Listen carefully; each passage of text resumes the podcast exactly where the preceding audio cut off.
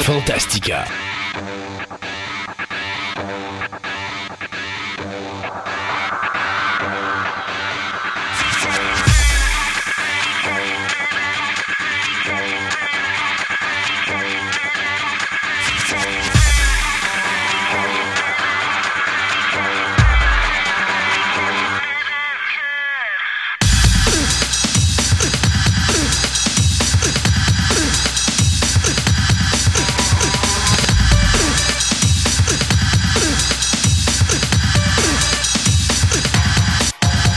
Bonjour tout le monde, bienvenue à l'émission 56 de Fantastica Radio Web.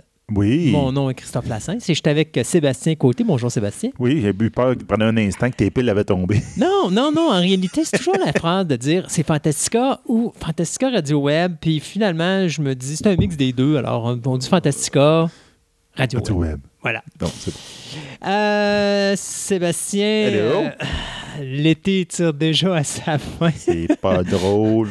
On n'est même plus dans notre solarium parce qu'il fait trop frais à matin. Euh, écoute, on a beaucoup, beaucoup de choses à parler aujourd'hui à l'émission. Euh, on va parler archéologie avec Andréane, plutôt précisément l'archéologie aérienne. On a fait l'aquatique, donc après euh, s'être tapé l'eau, pourquoi pas se taper euh, les airs.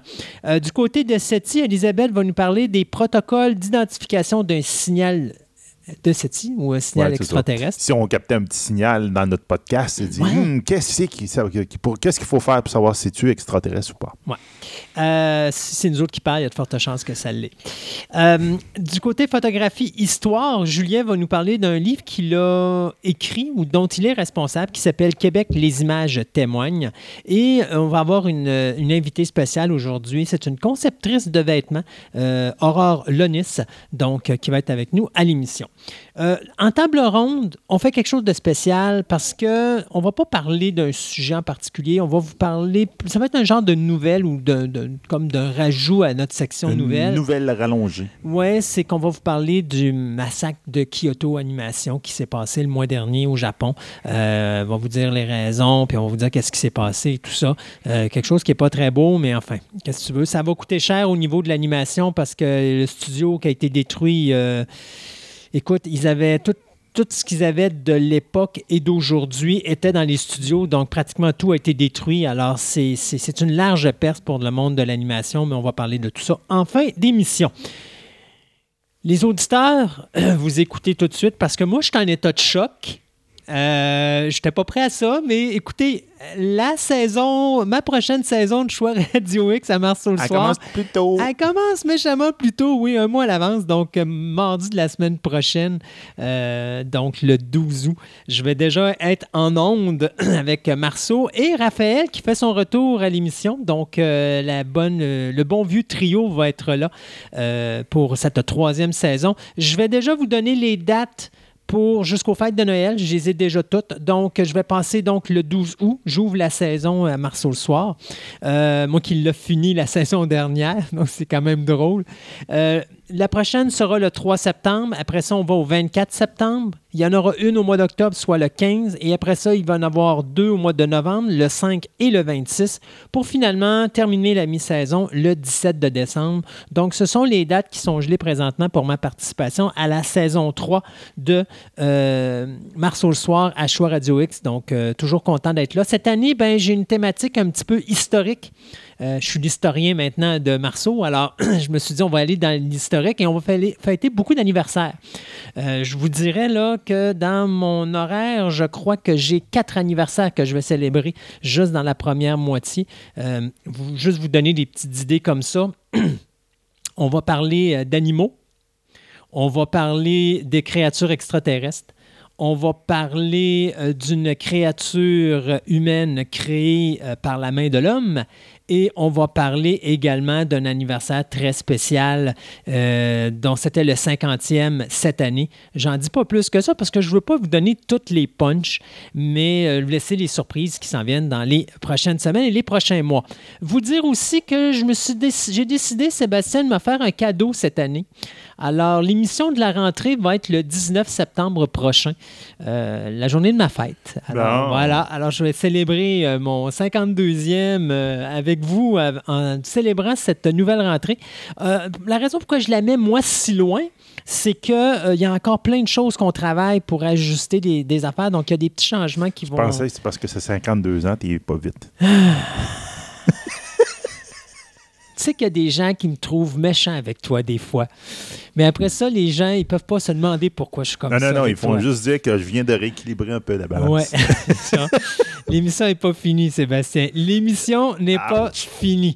Mais euh, tout ça pour dire que oui, euh, on a encore plein de choses qu'on essaie d'ajuster pour la prochaine saison. Il y a beaucoup de nouveautés qui s'en viennent. Euh, donc, euh, puis on a encore des choses qu'on est en train de tester. Donc, on veut s'assurer que tout soit au point avant de l'annoncer. Mais il y a beaucoup, beaucoup de choses là, qui s'en viennent pour la- la- l'automne, la, prochaine saison de Fantastica. Donc, restez à l'écoute. Le 19 septembre prochain, ce sera l'émission de la rentrée. Et puis, nous, bien écoute, pourquoi ne pas y aller tout de suite avec le premier segment de nouvelles? Ben oui.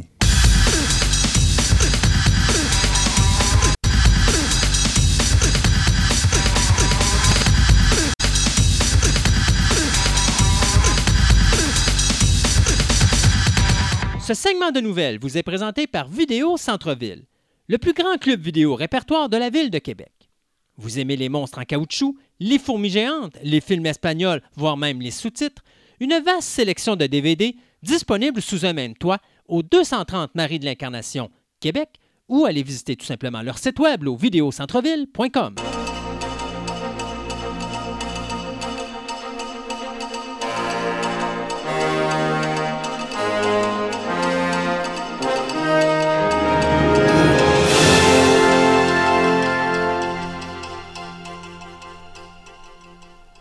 Et pour commencer notre premier segment de nouvelles, eh bien, comme d'habitude, on va parler de renouvellement avec l'arrivée du Comic Con de San Diego qui est maintenant derrière nous. Beaucoup, beaucoup de nouvelles. Hey boy, que ça a sorti. D'ailleurs, c'est pour ça qu'à la dernière émission, on a pris le temps d'attendre parce que toutes les nouvelles n'étaient pas sorties. On voulait faire quelque chose de vraiment plus gros au niveau des nouvelles. Alors, on va vous donner beaucoup plus de news cette semaine qu'on l'a fait dans la Ouais. dernière émission. Mais on va commencer d'abord avec les renouvellements et les cancellations. Et croyez-moi, ça l'a brassé dans l'univers de la télévision. Euh, tout d'abord, The Handmaid's Tale de Hulu s'est renouvelé pour une quatrième saison. C'est leur show, ben, leur émission série phare. Donc, ils n'ont Ça. pas le choix. Je sais pas comment ils vont, faire pour J'ai pas écouté encore troisième parce que je n'ai Mhm. pas accès vraiment facilement. là, OK. mais je, je sais pas, non, commence à se poser la question est-ce que c'est nécessaire d'aller plus loin En tout cas, mais. Ouais, mais écoute, euh, la série, elle a énormément de codes d'écoute. Oh, oui, c'est euh, ça. Mais moment donné, c'est que c'est pas une histoire pour s'éterniser éternellement. Oui, mais euh, tu sais, Hulu vient de tomber sous la gouverne de Disney, donc le temps que Disney euh, s'ajuste avec toute la programmation, moi, je pense pas que ça soit nécessairement une mauvaise décision. Puis, euh, le combat du streaming s'en vient très Ah oui. difficile. On annonce un conflit. Là, ça fait une coupelle de magazine que je vois. On annonce un conflit avec euh, quoi? Je pense que c'est 6 ou 8 postes. Là, il y a Hulu, Disney, euh, mais Disney et Hulu, c'est la même affaire. Donc, mettons Oh oui. Disney. On a bien sûr HBO Max. On a Apple. On a euh, Amazon. On a bien sûr Netflix. Et le sixième, euh, c'est Amazon. Donc, si tu regardes ça, présentement, ce qu'on dé- ce qu'on dit, puis c'est vraiment drôle, hein? Présentement, on dit que Disney va être le numéro 1. On dit que Netflix va être le numéro 2. Et la raison pourquoi on met Netflix numéro 2, c'est parce que HBO Max n'est pas sorti encore. Mais on prévoit que HBO Max ne sera pas très loin en arrière. Euh, là où, par exemple, ça, risque de changer, c'est je regardais les, les- les nouvelles statistiques qui disaient, on posait la question aux Américains, à savoir combien d'argent vous seriez prêt à mettre à peu près sur un streaming euh, par mois. Puis les montants variaient entre 17 et 30 dollars à peu près. Ça, ça veut dire si vous calculez Hulu et Disney et HBO Max, c'est terminé. Il n'y a plus de sous pour Netflix. Non. Et malheureusement, Netflix va être bon pour les vieilles affaires, mais les nouvelles choses, ça va devenir un petit peu compliqué là, à, compétitionner. Non, c'est ça. que, Puis regardes, j'ai fini, il vient juste de finir, euh, voyons, Stranger Things, saison Ouais. 3, et c'est décevant. là. Il y en a qui triplent dessus. là. Je suis d'accord, ils ont fait des bons shows, mais. Ah! Hey, c'est- c'est- ça a été euh, un scénario avec des idées de scénario intéressantes, mais tricotées par un singe. OK. ça veut tout dire. Ah, c'est. Regarde, c'est. c'est- Peu de que c'est c'est une série fantastique, faut que tu te Ouais. bases un minimum de crédibilité. Ouais. Puis il n'y en a pas. OK. Dans saison 3, là, c'était épouvantable. Ah ouais? C'est- C'est n'importe quoi. là. Bon, mais en tout cas, tu sauras, tu sauras que euh, euh, techniquement, il devrait avoir une saison 4, bien que ça n'a pas été Ah oui, oui, je suis d'accord. là. Euh, Design Survivor, vous savez que Netflix avait sauvé euh, la série en confirmant une saison 3 après que ABC avait cancellé à la saison 2. Ben, ça n'a pas été long parce que là, finalement, Netflix cancelle après la saison 3. faut croire que les codes d'écoute n'étaient pas aussi bonnes sur Netflix qu'ils l'auraient été sur ABC. Alors, Design Survivor, bien, c'est terminé pour Kiefer Sutherland. Il va falloir qu'il se trouve une nouvelle série. Lucifer, cinquième et dernière saison, bien, la série vient de passer de, sa- de 10 à 16 Oui, épisodes. ils ont demandé. Donc, c'est quasiment un 2 pour 1. Là. C'est, mettons, une saison et demie qu'on va avoir droit pour la fin de cette euh, série-là. Marvel Agent of S.H.I.E.L.D., on vient d'annoncer que la septième saison sera officiellement maintenant dernière. la dernière, Ils sur viennent juste, juste, de terminer la 6. là. La 6 et Ah, ben, excuse, ils viennent de terminer la 6. 6 à la télévision, puis ils viennent de finir le tournage de la, la 7, sept, là, c'est qui ça. va être diffusée l'été prochain. C'est quand même drôle qu'ils aient fini ça là, quand ça est diffusé dans un an. Ouais. Enfin, bizarre. Euh, Carnival Row s'est renouvelé pour une deuxième saison. Du côté d'Amazon, eh bien, écoutez, Amazon vient de racheter les- la licence de The Expense et donc à ce moment-là, vont diffuser une saison 5. Et on vient également du côté d'Amazon d'annoncer qu'il y aura une deuxième saison de la série The Boys. Si vous n'avez pas vu, c'est vraiment, vraiment... euh, J'étais en train de l'écouter. J'ai- J'étais rendu un petit peu plus que la moitié. ça n'a pas de classe, Ah, ça n'a aucune classe. mais c'est bon. C'est Euh, ça. Ça ressemble un petit peu pour ceux qui l'avaient vu Powers. Powers. Powers avec, euh, je me rappelle pas de l'actrice, comment elle s'appelle, celle qui fait l'Ensign Row dans Star Trek. Ah, Michel Forbes. C'est ça. Oui. Elle faisait comme un. Elle s'appelait Retro Girl. Puis c'était un pont un peu dans le même genre, OK. tu sais, mais. Les autres sont juste. euh, C'était fait par Sony, cette série Oui. Mais là, les autres sont allés un step plus loin. là. C'est comme. Ah, c'est Ah! ça- c'est- comme Kekas. C'est C'est Oui. Mais en carrément série. C'est un monde où tous Ouais. les super-héros sont, sont brandés, donc Ouais. sont commercialisés. Il y a une compagnie avec des shareholders qui tient le, le commerce des, des- des super-héros. Ah, c'est savoureux. Un mix entre Kekas et Watchmen. Oui, Je un peu pourrais aller là-dedans. Parce que ouais. de l'indépendance, parce que c'est du underground, Ouais. mais vraiment pas de classe. Ça. Euh, Netflix vient de renouveler la série d'animation Big Mouth pour une saison 4, 5 et oui, 6. Ouh. Qu'est-ce qui se passe avec Netflix? Ils ont donné un gros contrat. Ah oui, Ben, ils ont peur. Oui, oui, ben oui, ça on le sait. Euh, Tuca et Bertie et The Code, eh bien, ben arrêtez, Tuca et Bertie, c'est un- une série qui a été cancellée après la première saison sur Netflix. Dans le cas de The Code, c'est une série cancellée après la première saison également, mais sur CBS. The Orvilles, ben les Orvilles viennent d'être enlevés à Fox Network pour être mis sur Hulu. Ben oui. Euh, D'ailleurs, je vous l'avais dit, hein, et c'est drôle parce que là, ça commence à sortir, mais on annonce que Hulu va être pour Disney le côté plus adulte, Mhm. alors que Disney Plus sera vraiment plus pour les familles. C'est ce que je avais déjà annoncé avant même que la nouvelle sorte. Ben Donc, oui. tu vois, et Totoff est quand même pas si dans ses prédictions. Euh, Archer, ben, Archer devait Ben, arrêter. Oui. On va continuer à garder les Orville, c'est Oui. ça. Puis en, en faisant ce move-là, mais malheureusement pour les fans, ça retarde à peu près d'un an la sortie de la nouvelle saison OK. de, de- de Orville, qui va sortir probablement milieu 2020. OK. Donc, c'est ça. Mais euh, McFarlane il a très bien dit que lui, ça, il aimait ça là, parce que ça lui amenait bon, un petit peu plus de budget. Oui. Puis ça va lui donner de plus de temps à écrire son scénario. plus de temps pour écrire ce scénario. Et surtout, ça va y enlever des, des barrières. OK. Oui. Des affaires qu'il ne pouvait pas faire Ouais. à cause de Fox, à cause de la TV publique. Public et même. Puis là, il va pouvoir sortir un peu de ce... En tout cas, je ne sais pas ce qu'il voulait pas, ce qu'il n'était pas capable de faire dans les Orville, mais s'il va encore plus loin, ça peut peut-être Écoute, écoute Ted, ça va donner des bonnes, des bonnes idées. hein? Ben, c'est ça, mais on, on te disait tout le temps, dit, il va pas assez loin dans, Ouais, sa ridic- mais- dans son ridicule, mais j'ai l'impression qu'il Non, va non, mais le faire. c'est normal parce que dans la télévision euh, commerciale, tu peux pas faire tout ce que tu veux. Ben oui. Euh, Archer devait arrêter à la saison 10. Finalement, FFX, euh, FXX pardon, a décidé de renouveler pour une onzième saison. Et quand on dit euh, au producteur, c'est-tu la dernière? Ben, le producteur dit, écoutez les boys, pour nous, la 9 était supposée être la dernière, la 10 était supposée être la dernière, puis là, on est rendu à la 11. Fait que faudrait demander à FX, euh, FXX, parce que tant et aussi longtemps que ça marche pour eux autres, ben, Ils il semble qu'ils vont renouveler. Ouais, ouais, c'est beaucoup, beaucoup plus facile à dire. hein. Euh, du côté de Disney, euh, plus, ben, Disney Junior ou Disney Animation, on va renouveler la série d'animation Muppet Babies pour une saison 2. Et pour terminer, bien, on y va avec quatre cancellations du côté d'Amazon. Euh, The Patriot, qui est cancellé après la saison 2. Forever, qui était cancellé après la saison 1. Lore de Romanoff et Too Old to Die Young, également cancellé après une saison. Euh, Garde va y aller avec des petites nouvelles rapides. Puis, euh, dans le monde du streaming, première chose, euh, on vous disait tantôt, la guerre est partie, mais HBO Max euh, ont décroché une grosse franchise pour mettre sur leur, leur streaming channel. Une de plus? C'est Doctor Who. Oh! Ils ont l'exclusivité de Doctor Who en streaming. Oh, ça, ça fait mal. Excuse, là. Comme quand j'ai vu ça, j'ai fait Hein? HBO? C'est pas le poste que j'aurais vu mettre Ouais, ça, mettre là, ça, mais, mais- eh oui, Mais c'est tu une te rappelles-toi, Red Dwarf et Doctor Who à l'époque étaient présentés sur PBS. PBS, oui. Donc, HBO, pour moi, et PBS sont pratiquement le même style de poste, c'est-à-dire que c'est plus du style underground auteur.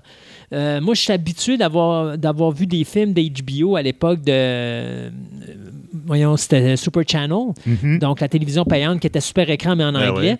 Où est-ce qu'à ce moment-là, super écran diffusait euh, tous les produits de HBO, ça leur appartenait. Et ce qui est drôle, c'est que tu regardais les films qui passaient là, c'était des films d'auteur. Euh, puis c'était des, vraiment des bonnes affaires. Puis ils ont toujours fait quelques petites choses à droite et à gauche. Jamais de la grosse, super grosse production. Puis euh, je n'appelle non plus foutre énormément de... de, de- tu sais, on va faire des séries, puis on va faire un... Puis tu sais, avoir à peu près euh, 18 millions de films dans une année à produire comme Netflix peut faire. Fait qu'à chaque fois qu'il sortait quelque chose, c'était de la qualité. Et euh, ça continue. Alors de voir Doctor Who là, ça me surprend pas parce que ça va avec leur créneau d'origine. Donc, c'est ça, ça va rejoindre des séries comme en ce moment dans le streaming channel de HBO. Il va y avoir The Office, Top Gear, Luther, euh, Fresh Prince of Bel Air, Pretty Li- Little Liar, euh, The Sopranos, Sex and the City, Game of Thrones. Ouais. C'est comme, ils vont avoir des gros noms là, sur leur streaming channel. Ça Non, va être intéressant. Puis là-dedans, ce qui, est, ce, qui est, ce qui est vraiment qui fait mal, c'est que les deux shows les plus écoutés sur Netflix, c'est. The Office Puis et Friends. Friends. Et cependant, Friends, ça va où? J'en parlais avec ma blonde cette Friends s'en va sur HBO. sur c'est HBO aussi? Oui. Mais surtout au niveau nord-américain, euh, au niveau de l'étranger, il semble que Netflix a un contrat en béton qui leur permet de garder ça pendant un petit bout encore. Ouais, c'est ça, on l'a regardé, ils sont encore là C'est ça. Au même, mais ça, ils vont les avoir jusqu'à l'ouverture de HBO+. Tant et aussi longtemps qu'HBO n'est pas ouvert, ou plutôt HBO Max, pardon, Max, tant qu'HBO Max n'est pas ouvert, euh, ça reste là. C'est la journée où HBO Max va ouvrir que là, vous allez plus le voir. Euh, mais encore là, je ne suis pas sûr si au Canada, on ne va pas encore l'avoir sur Netflix Pendant un certain temps. là. pendant un certain temps parce que c'est ce que je disais euh, ce matin, il y a eu des, des- des réajustements qui ont été faits parce que oui, Netflix va les perdre du côté nord-américain, mais surtout américain. Mais il restera à voir justement comme l'Europe. Netflix va encore avoir Friends au niveau de la diffusion pour un certain temps. Après ça, on va voir comment Ouais, ça le va temps pendant gérer. qu'HBO Max arrive là, aux. Exactement. Et euh, l'autre chose aussi qui était là, c'est que les anciens shows comme The Flash, Arrow et tout ça Ouais. vont rester là chez euh, HBO et ils vont continuer sur HBO, euh, pas sur HBO, pardon, sur, euh, sur Netflix. Et ils vont continuer jusqu'à la fin des séries. Et après ça, il y a un certain nombre d'années qu'ils gardent ces séries-là euh, à l'antenne. Avant que ça tombe à. DC euh, Universe. c'est toutes les nouvelles séries de DC et toutes les nouvelles séries de Warner Brothers qui vont être créées, qui n'iront pas sur Netflix, mais qui vont rester sur HBO Max. Donc, Netflix va quand même s'en sortir pendant un petit bout de temps, mais à un moment donné, tranquillement, pas vite, vous allez voir que ça va gruger parce que tout va s'en retourner à HBO et la clientèle va suivre ça. Ben oui, c'est sûr Et- certain. Donc, euh, sur notre euh, Twitter, j'ai mis une coupole euh, de trailers. Donc, en même temps, on va pouvoir en parler. Donc, on parlait justement des Expense qui est renouvelé pour une nouvelle Oui. saison. Ben, la- le trailer de la, de la saison 4, je l'ai mis sur notre Twitter, qui est quand même intéressant. J'ai hâte de voir parce que c'est une série que. C'est la, la, la- la précédente saison, c'était euh, l'exploration d'une affaire alien qui avait apparu dans, à quelque part dans Mhm. le système solaire. Puis là, c'est comme c'est l'au-delà de. Donc, ça, ça change le beat de la série. J'ai hâte de voir ce qu'Amazon va faire avec ça. là. On verra bien. J'ai mis aussi la, le trailer de la saison finale de Preacher, Oui, OK. Zombieland, Double Oui. Tap, où, en fin de compte, nos amis euh, vont, vont squatter la Maison-Blanche Yes. après la, la maison de Bill Murray. Ça va être la Maison-Blanche. Et j'ai mis aussi le, le trailer qu'on a eu droit au Comic-Con de Picard. OK. qui est extrêmement intriguant. Là, tu veux. Ah, non, ben, moi, tu sais bien que j'écoute pas les trailers. parce que, un, mon ordinateur est trop vieux, fait que je suis plus capable de rien voir dessus. Puis, deuxièmement, honnêtement, euh, j'évite de le faire parce que, comme je vais plus au Cinoche, Ouais. des fois, c'est long avant que je vois de quoi, puis ça devient plate. Alors, dans ça, j'aime mieux pas Surtout que tu attends qu'une série finisse avant de la regarder. En là. plus, en plus de ça. Mais c'est c'est une série que j'avais. Je, mettons, mon intérêt n'était pas fort. OK. Surtout ben, avec tout ce qu'ils font avec euh, le Star Trek dernièrement là, à la télévision, je ne suis pas emballé. là. Mais là, on voit des affaires intrigantes. On voit possiblement le retour de Data. Ouais, c'est probablement- puis, normalement, pour ceux qui ont écouté les, les ben, il est sauté dans un film. Ben, en réalité, il faut faire attention. Sa chip a été transférée. C'est ça. Lui, data, le data qu'on a connu dans Next Gen est mort, Ouais. mais sa mémoire et sa personnalité, techniquement, sont mis dans un autre data, mais dont le système est beaucoup moins évolué. Oui. Donc, le chip a des limitations, mais quand tu entends, je pense qu'il chante, il siffle, il sifflote une, une chanson à la fin du film qui fait que Picard dit Ah, il y a de l'espoir que Data soit encore, Encore là. là. Puis, ben, c'est ça, il y a même des fans qui disent Oui, mais il y avait Lore, son frère, Ouais. qui avait été démonté, donc son corps qui est assez évolué reste à quelque part. Donc, en tout cas, tu sais, il y a plein d'idées. plein de Mais on- possibilités. On a l'air de voir un retour des Data, puis comme quoi Picard se sent coupable que Data ait disparu à cause de lui un peu. Dans le trailer, on voit aussi Seven of Nine. Oh! Donc là, on voit, on dirait pour la première fois, un, crossover des différentes séries dans Picard. En tout cas, ils ont l'air de vouloir prendre des différents personnages. On sait aussi que dans Comic-Con, il a été confirmé à peu près tout le cast de Next Generation va faire des apparitions dans Picard. Puis ça a l'air de tourner autour... Il y a des Romuliens, puis il y a aussi une fille qui était mystérieuse qui a l'air d'avoir un lien avec Picard, puis qu'elle veut se faire. puis Picard essaie de la protéger. Ça a l'air d'être un peu le but de la série. Puis là, on se demande, beaucoup de monde se demande, est-ce qu'elle a un lien entre les Borg et Data? Est-ce que c'est ça? Entre les Borg et Data. Ben, Tu sais, tu dans le les Borg, ben, dans- les Borg puis Seven of Nine, j'aurais compris, mais les mais, peut-être c'est pour ça que Seven of Nine est, est dans l'histoire, Ouais. en tout cas. Mais dans- parce que dans le trailer, ils font exprès, ils font un petit glitch avec un cube Borg à ce moment-là.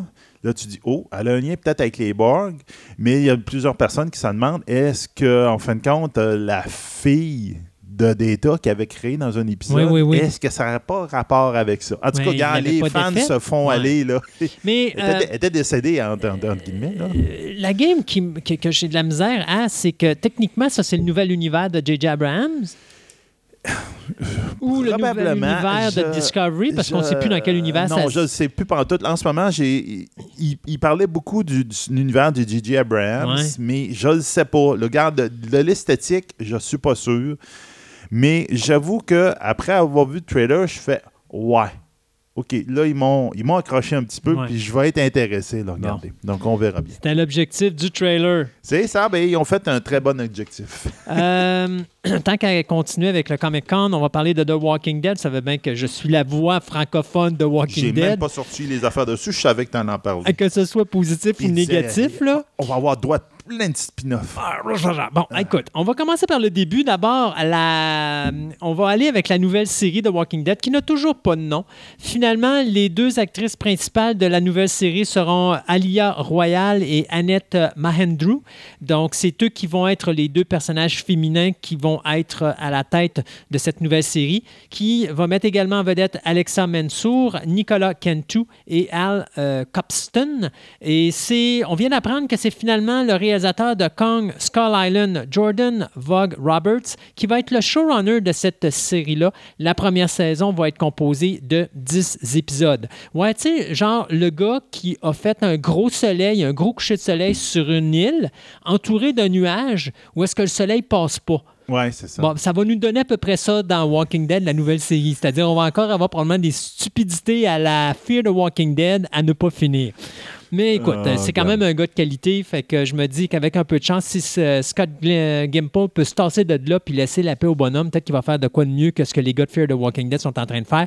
Je comprends pas d'ailleurs qu'on ait renouvelé ce show-là pour une sixième saison. On est rendu à 1,3 million d'auditeurs. Ils ont commencé, quand ils ont pris ce show-là, il y avait 6,4 millions d'auditeurs. Ça, c'était l'année passée. Il reste plus rien.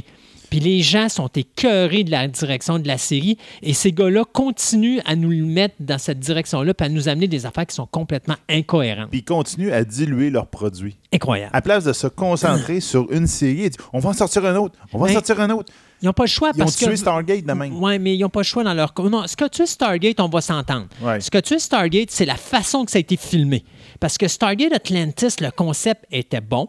Oui. Stargate Universe il était excellent. Le problème de Stargate Universe, ils nous ont donné un Battlestar Galactica où est-ce que l'image bouge tellement que tu as mal au cœur quand tu écoutes le show tu as de la misère à finir le Moses Oui, de programme. le Stargate SG-1, les scénarios en qualité ont droppé de manière drastique. Oui. Le moment que, que Atlantis est sorti, parce que la même gang en arrière divisait toute leur énergie sur deux shows au Oui. lieu d'en faire un. Mais en réalité, ce que tu aurais dû faire, ce aurait dû faire c'est prendre, mettons, si tu as une bonne équipe de scénaristes, là, t'en prends juste un, le, probablement ton meilleur, tu le fous sur l'autre show, puis là, tu fais que ce gars-là dirige les écrivains qui sont sur cet autre show, qui n'ont aucun rapport avec le premier. Ben non, puis à ce moment-là, tu les contrôles. Mais le problème qu'il y a avec Fear, euh, c'est la stupidité des affaires qui se passent. Tu sais, je veux dire, tu as un épisode où, à un moment donné, un des personnages qui se fait gicler du sang radioactif, puis elle trouve le moyen euh, de trouver une douche quelque part pour prendre une douche, puis là, tout est réglé. Il n'y a plus de problème. C'est parce que c'est de la radioactivité, là. Euh, désolé, si, si t'as beau prendre une douche, c'est fini. Mais non, on ne peut pas tuer ce personnage-là, parce que si on tue ce personnage-là, il y a plus de 1,3 million d'auditeurs qui vont écouter le show. Ils vont même pas avoir 300 000 personnes qui vont écouter le show. Euh, mais du côté des AMC, on n'abandonnera pas. Et Non, AMC, non, non, on continue à euh, dire que pour les 10 prochaines années, il va y avoir du Walking Dead. Moi, j'y crois pas. Je pense pas que ça va te faire 10 ans. Moi, je pense que dans deux ans, Walking Dead, la série de base, elle va être partie, peut-être trois. Il va falloir qu'ils finissent le contrat de Norman Reedus puis de, euh, voyons, la fille qui, qui fait Carole, là. Je me rappelle, excusez-moi, le nom m'échappe. Mais... euh, après ça, je veux dire, là, ils vont perdre Michonne cette année. Je veux pas, ça, ça va être un gros coup, là. C'est encore un, un- Ouais. un gros nom. Fait qu'il reste plus rien. Mais par exemple, la force de Walking Dead face à Fear, Walking Dead nous ramène d'autres personnages qui sont intéressants. Fear, les personnages qui nous amènent présentement, tous les personnages qui m'amènent, ils peuvent crever tant qu'à moi, ils m'intéressent pas. Les personnages qui m'intéressaient, ils sont plus là. Il en reste une, puis c'est fini. Fait que, tu sais, tous les autres personnages, à part euh, Dory, euh, John Dory, les autres personnages, même Morgan me tape ses nerfs. Je suis plus capable. Alors, j'ai Fear the Walking Dead, je comprends pas qu'il y ait une sixième saison. J'aurais pensé qu'il aurait fini cette année. Puis justement, l'avènement de cette nouvelle série-là aurait fait en sorte que ça aurait pris la place de Fear the Walking Dead. Je continue à dire c'est ce qui va se passer à long terme. Je pense que Fear... On va voir les codes d'écoute, comment ils vont aller dans la deuxième moitié de la, de la saison. Mais si ça continue à dropper comme ça drop là, moi, la prochaine saison, je suis à peu près ça, ça va être la dernière. Ils vont finir ça. Puis après ça, ils vont shipper, euh, ils vont shipper la nouvelle série. Si ça pogne, ils vont la mettre à la place parce que je peux pas concevoir ça. Mais c'est pas la seule nouvelle qu'on a eue au Comic Con. Non. L'autre nouvelle étant que, vous savez, on vous a dit que euh, Andrew Lincoln, qui était parti euh, à l'épisode 5 de la saison 9 l'année passée, avait été embauché pour jouer dans trois films, qui devaient être des films qui devaient être présentés sur AMC. On cherchait du financement du côté des AMC parce qu'on voulait faire des gros films cinématographiques. Finalement, Universal s'est avancé et a dit ben, on va financer 100% mais on veut que ce film-là soit diffusé au cinéma. Ben oui. Donc, est-ce que la trilogie de Walking Dead existe encore au niveau des films avec Andrew Lincoln?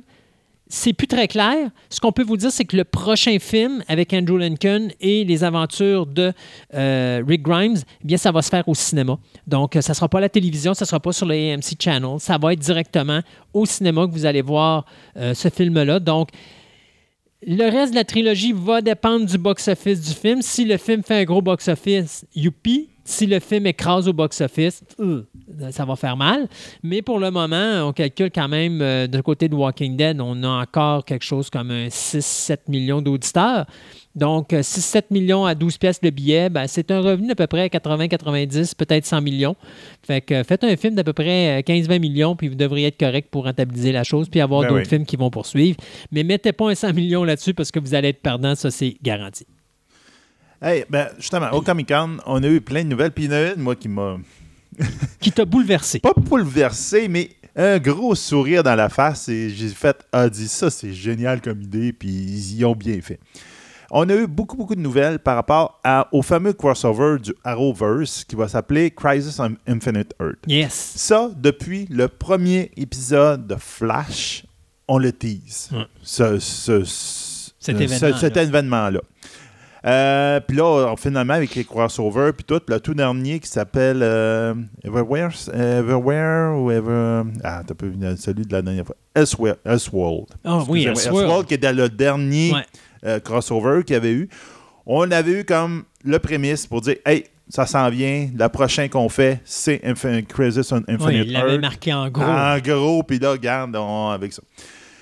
Donc là, on a eu beaucoup plus d'informations. C'est quoi Crisis Infinite Earth? Ben, en fin de compte, c'est un, dans la bande dessinée, c'est une 12 parties, une série de 12, en 12 parties qui a été écrite en 1985 par DC Comics, qui en fin de compte, qui marquait l'occasion des 50 ans de la société, puis qui faisait comme, je te dirais, rebrasser leur univers pour dire, regarde, euh, on n'aime pas les multiverses, puis tout, on, on- on efface ça, puis on, met, on prend tout ce qui est meilleur dans tout, puis on, on fait un mix avec ça, puis on en repart. On en repart à neuf. Est-ce qu'ils vont faire ça dans Reverse? Je ne sais pas.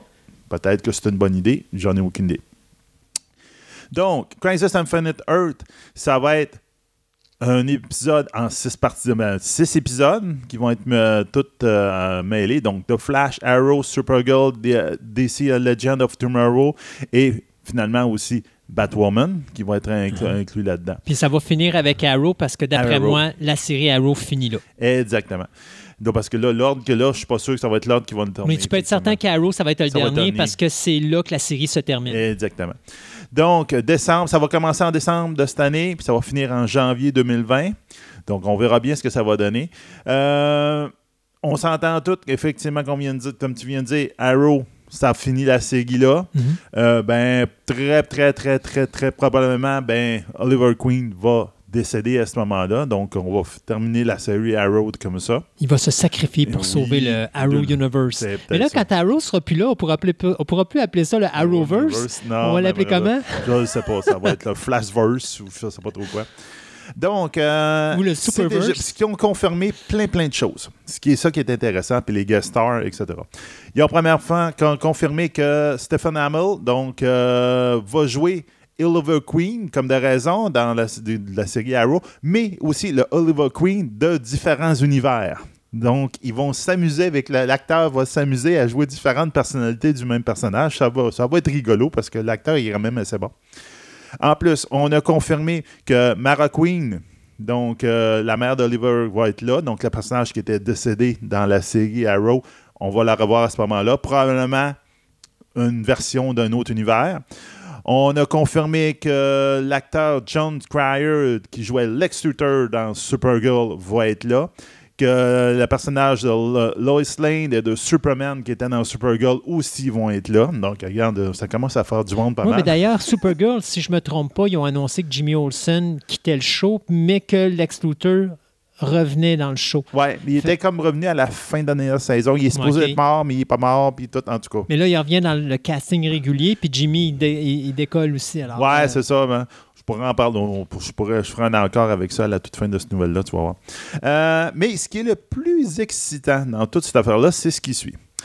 Dans la prémisse de, de Crisis Infinite Earth Elseworld, on avait eu le droit justement au flash des émissions de 1990, où l'acteur original, John Wesley Shipp, avait repris son rôle et son costume et la petite musique et le, le style du chose. Puis même que dans cet épisode-là, à un moment donné, les euh, Flash et Arrow s'en allaient euh, dans l'univers de Supergirl pour aller la chercher pour l'aider. Puis ils arrivaient à Smallville, puis on avait eu droit quasiment à l'intro de l'émission Sma- Smallville.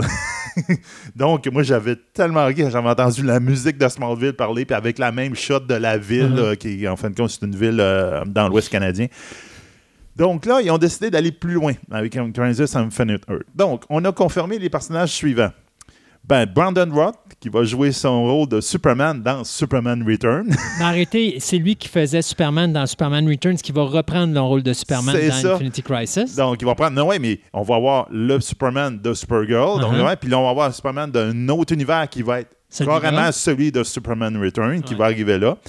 Je ne sais pas comment ils vont faire trop trop parce qu'on se rappelle que Brandon Roth, il est dans euh, Legend of Tomorrow. Il joue Ray Palmer, qui, donc qui est de Atom. Je ne sais pas comment ils vont fitter ça, mais regarde, ils vont se faire du vont fun. faire du là, fun. ça, regarde, ça va être bien. Un autre euh, cameo qu'on va voir, c'est Burt Ward dans le rôle de Robin. Le Robin de 66. Donc, le Robin de 66, le pif-paf de Ouais. Robin Erasette. On va voir cet acteur-là qui va revenir dans son rôle. Je sais pas, il va falloir qu'il me prenne un peu de stretch. Oh, il va falloir qu'il perde la bédaine. ouais. Ils vont faire un Robin bedonnage, Ouais. je ne sais pas. En tout cas, ça risque d'être vraiment drôle. Je pense qu'il va être associé à Batwoman. OK. Dans, en tout cas, il- ça va être. ils ont- au début, ils ont dit il va faire un caméo dans Batwoman, mais on Uh-huh. va le. C'est dans Crisis Infinite Earth. Un autre personnage qui va revenir, Wonder Woman, va faire son introduction dans Linda Infinite Carter. Earth avec Linda Carter. L'actrice des années l'actrice- 70. C'est, Ouais. Là, c'est comme, ils ont fait un super beau coup. Et la nouvelle qui est sortie aujourd'hui, au moment qu'on enregistre, non, ce dimanche, ben, ils ont confirmé que probablement que Black Lightning va faire aussi son apparition Oh. dans, dans la Arrowverse, dans Infinite of Cri- euh, Eh, Crisis ça, ça a été du dealing parce qu'ils sont pas sur le même Ils poste. sont pas sur le même poste, mais là, c'est pas mal confirmé comme quoi que ça va, il va être là. Donc, euh, ça va être quelque chose. J'ai l'impression que même, même si Elseworld j'avais Ouais. pas trippé vraiment sur l'histoire. J'avais beaucoup plus aimé celui d'il y a deux ans avec les nazis qui venaient de notre dimension. C'était super bon. Là. Je ne sais pas si l'histoire va être bonne, mais on va, ils vont se faire un fun Ah oui. royal dans cette affaire-là. J'ai très, très hâte de voir ça. Ça va être vraiment bon. Je Et- continue à dire que DC à la télévision sont pas battables Ah. au niveau des shows de super-héros, euh, au même titre que Marvel au cinéma sont pas battables. Alors, euh, les deux devraient rester dans ces univers-là. Ouais. DC devrait prendre possession de la TV, puis Marvel devrait prendre possession du cinéma, puis on serait bien correct avec ça. Totalement. Ben, regarde, euh, comme tu l'as introduit, je vais parler vite, vite de Supergirl. Donc, Supergirl, effectivement, on va perdre Jimmy Olsen. Donc, ça a été confirmé au Comic-Con que lui se retire à la fin de la, la future saison, de la saison 5.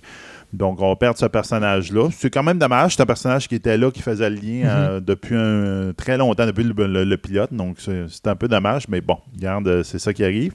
On a aussi eu quelques euh, nouvelles, comme quoi que l'actrice Julie euh, Gonzola, qui était dans Veronica Mars, et l'acteur euh, euh, Star, Stars Nair, excusez-moi, qui était dans Game of Thrones, vont jouer deux, je dirais, deux bons de, des médias qui vont être dans, Supergirl. Respectivement, vont jouer Andrea Roja puis William Day. Andrea Roja, pour ceux qui, sont, qui- qui écoutent le comic, qui ont lu le comic, ils savent que c'est un alter ego d'un d'un vigilante qui s'appelle Akrata, excusez, Akrata, qui a une espèce d'artefact magique qui permet de se téléporter dans, dans l'ombre. Donc, ça a rapport avec la magie. Donc, ils vont comme rentrer un peu la magie aussi dans l'univers de Supergirl. Où est Zatanna? Yeah, à un moment donné, on va peut-être la voir. Hmm. Euh, Puis, on va aussi voir euh, l'apparition de la sœur de Brainiac 5. Oh. Donc, encore là, euh, on s'entend que le gros de l'histoire va probablement tourner autour de. Ben, en fin de compte, à la fin de la dernière saison, Lena Luthers apprenait le secret que Supergirl, c'était Kara. Puis qu'en fin de compte, ben, qu'elle y avait caché depuis longtemps. Donc là, elle est en maudit. Puis est-ce qu'elle va virer du mauvais bord, euh, Hmm. comme son frère? Hmm. Puis là, comme on disait, il y a Lex Luthor qui est supposé d'être Ouais. décédé, mais là, il n'est pas mort. Puis, ah, regarde. Donc, c'est probablement autour de ça qu'ils vont tourner. Puis aussi autour de la, euh, l'organisation euh, dans l'ombre qui s'appelle, si je me rappelle, Leviathan. Qui était, Hmm. je sais pas, ça a rapport avec les bandes dessinées, j'ai pas fait de recherche. Mais en tout cas, c'est une, organisation qu'on a vue à la toute fin qui était là un peu comme pour un ennemi futur de Supergirl. C'est probablement eux autres qui vont mettre en avant-plan. Et moi, je finis le segment de nouvelles par euh, une nouvelle qui me brise le cœur. Oui, Candyman. Euh, à l'origine, Jordan Peele devait faire la réalisation et finalement, euh, alors qu'on lui a posé la question au Comic Con, euh, Monsieur Peele, seriez-vous intéressé à réaliser le film Black, pas Black, mais Blade, la nouvelle version de Marvel? Notre ami Jordan Peele a dit non, ça m'intéresse pas du tout. La raison étant que je veux me concentrer sur mes histoires à moi et non pas sur les histoires des autres. Et face à ça, il a également annoncé son retrait de la réalisation. Il va rester quand même à la production et à la scénarisation de ce, de ce film-là, de Candyman, qui, présentement, il y a beaucoup de monde qui se pose des questions parce qu'on ne sait pas si ça va être un remake ou si ça va être une suite, donc un Candyman 4. Alors, euh, parce qu'on sait que Tony Todd est là, mais euh, il n'a pas été confirmé que Tony Todd ne sera pas Candyman. Donc, il y, a, beaucoup, beaucoup d'affaires qui sont larguées à droite et à gauche. Je n'ai pas plus d'informations que ça, autre que de dire que la nouvelle, le nouveau réalisateur sera Nia euh, D'Acosta, euh, ou la réalisatrice. malheureusement, je ne sais pas si Nia, c'était une femme ou un homme. Je sais, c'est mon erreur, j'aurais dû vérifier, je ne l'ai pas faite. Donc, Nia D'Acosta qui va s'occuper de la réalisation. Et l'acteur Yaya euh, Abdul Mateen, qu'on a vu, ben, qui faisait euh, le, vilain dans Aquaman, va jouer dans ce mm. film-là. Donc, Candyman, euh, qui ne sera pas fait au niveau de la réalisation par mon ami Jordan Peele, que j'aimais beaucoup, mais quand même, ça n'empêche pas que, vu qu'il était à production, je suppose qu'il y aura quand même une certaine qualité qui devra être exigée par le producteur. On s'arrête quelques instants, oui, et on revient dans quelques minutes après nos chroniques avec notre deuxième segment des nouvelles.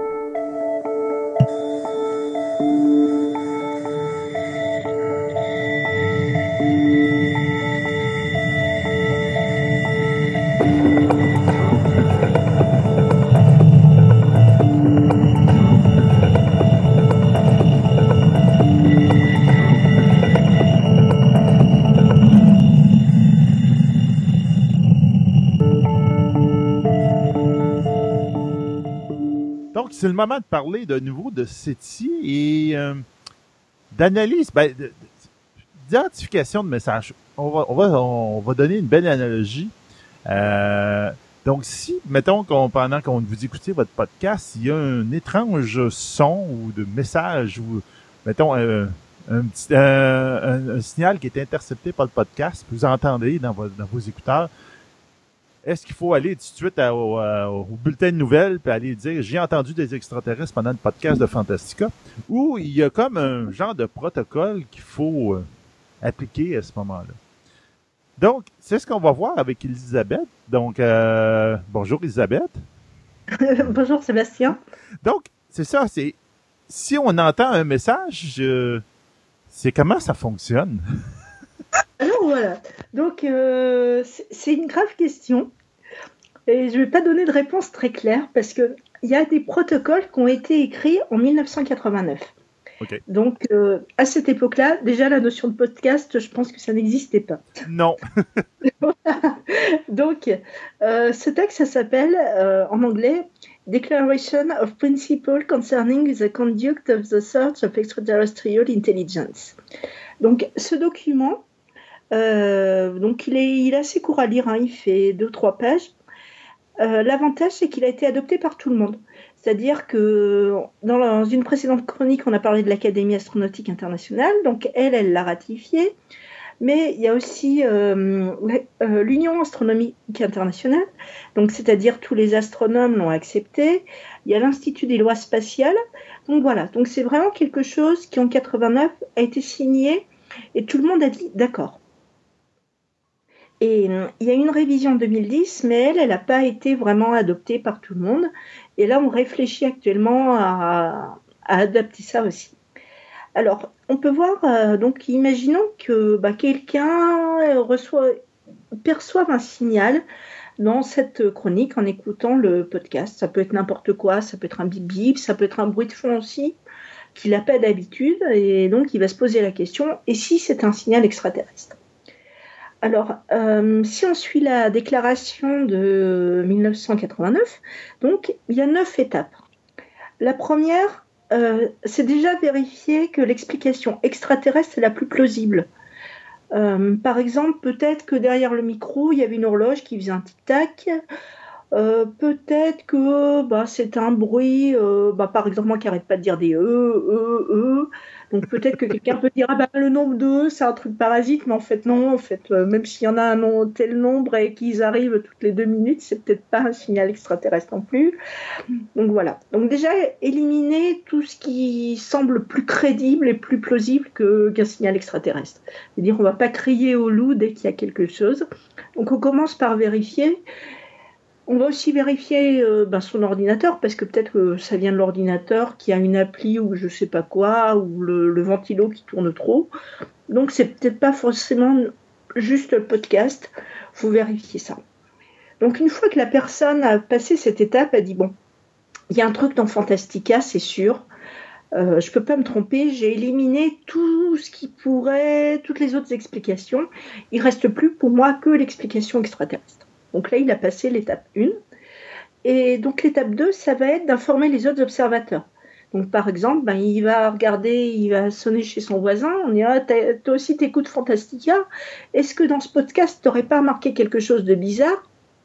Et puis si le voisin, ben, il dit non, ou ben, s'il réécoute le podcast et puis que tout se passe bien, donc là, le premier auditeur, il va dire, ah, bon, c'est peut-être moi, donc c'est peut-être pas non plus la peine euh, d'alerter tout le monde. Euh, et si jamais ben, le voisin il, remarque aussi quelque chose, ben, peut-être que ben, il va te contacter, Sébastien, pour dire Ah bah tiens, euh, j'ai un truc bizarre dans mon podcast à moi, est-ce que tu peux vérifier l'enregistrement au départ Qu'est-ce que tu as toi sur ton ordinateur? Et puis après, bon, ils vont aussi euh, alerter peut-être les centres de recherche vraiment spécialistes de SETI en disant Bon, j'ai ça dans le podcast de Fantastica, est-ce que vous pouvez vérifier? Donc il y a ce côté-là. Une fois qu'on a éliminé tout ce qui se passe chez nous, on va demander aux autres de vérifier. Et si vraiment, donc les autres ils disent ah oui mais effectivement moi j'ai un truc bizarre etc. Donc avant de conclure qu'il s'agit d'un signal euh, IT, on va passer à la troisième étape, c'est-à-dire avertir tous les professionnels, les astronomes à travers le monde, donc comme ça, euh, qui ont un système de télégramme. Donc euh, eux, ils reçoivent un télégramme et ils vérifient tous en même temps. Ces systèmes-là qui a marché il n'y a pas très très longtemps quand on a découvert les ondes gravitationnelles. C'est-à-dire que tous les astronomes étaient au courant qu'il y avait quelque chose qui avait été capté et donc euh, qu'il fallait que branchent leur télescope euh, et radiotélescope pour essayer de capter ce qui venait de, de cette direction-là. Alors ce que j'ai oublié de dire dans l'étape 2, c'est qu'on avertit aussi les autorités de son pays.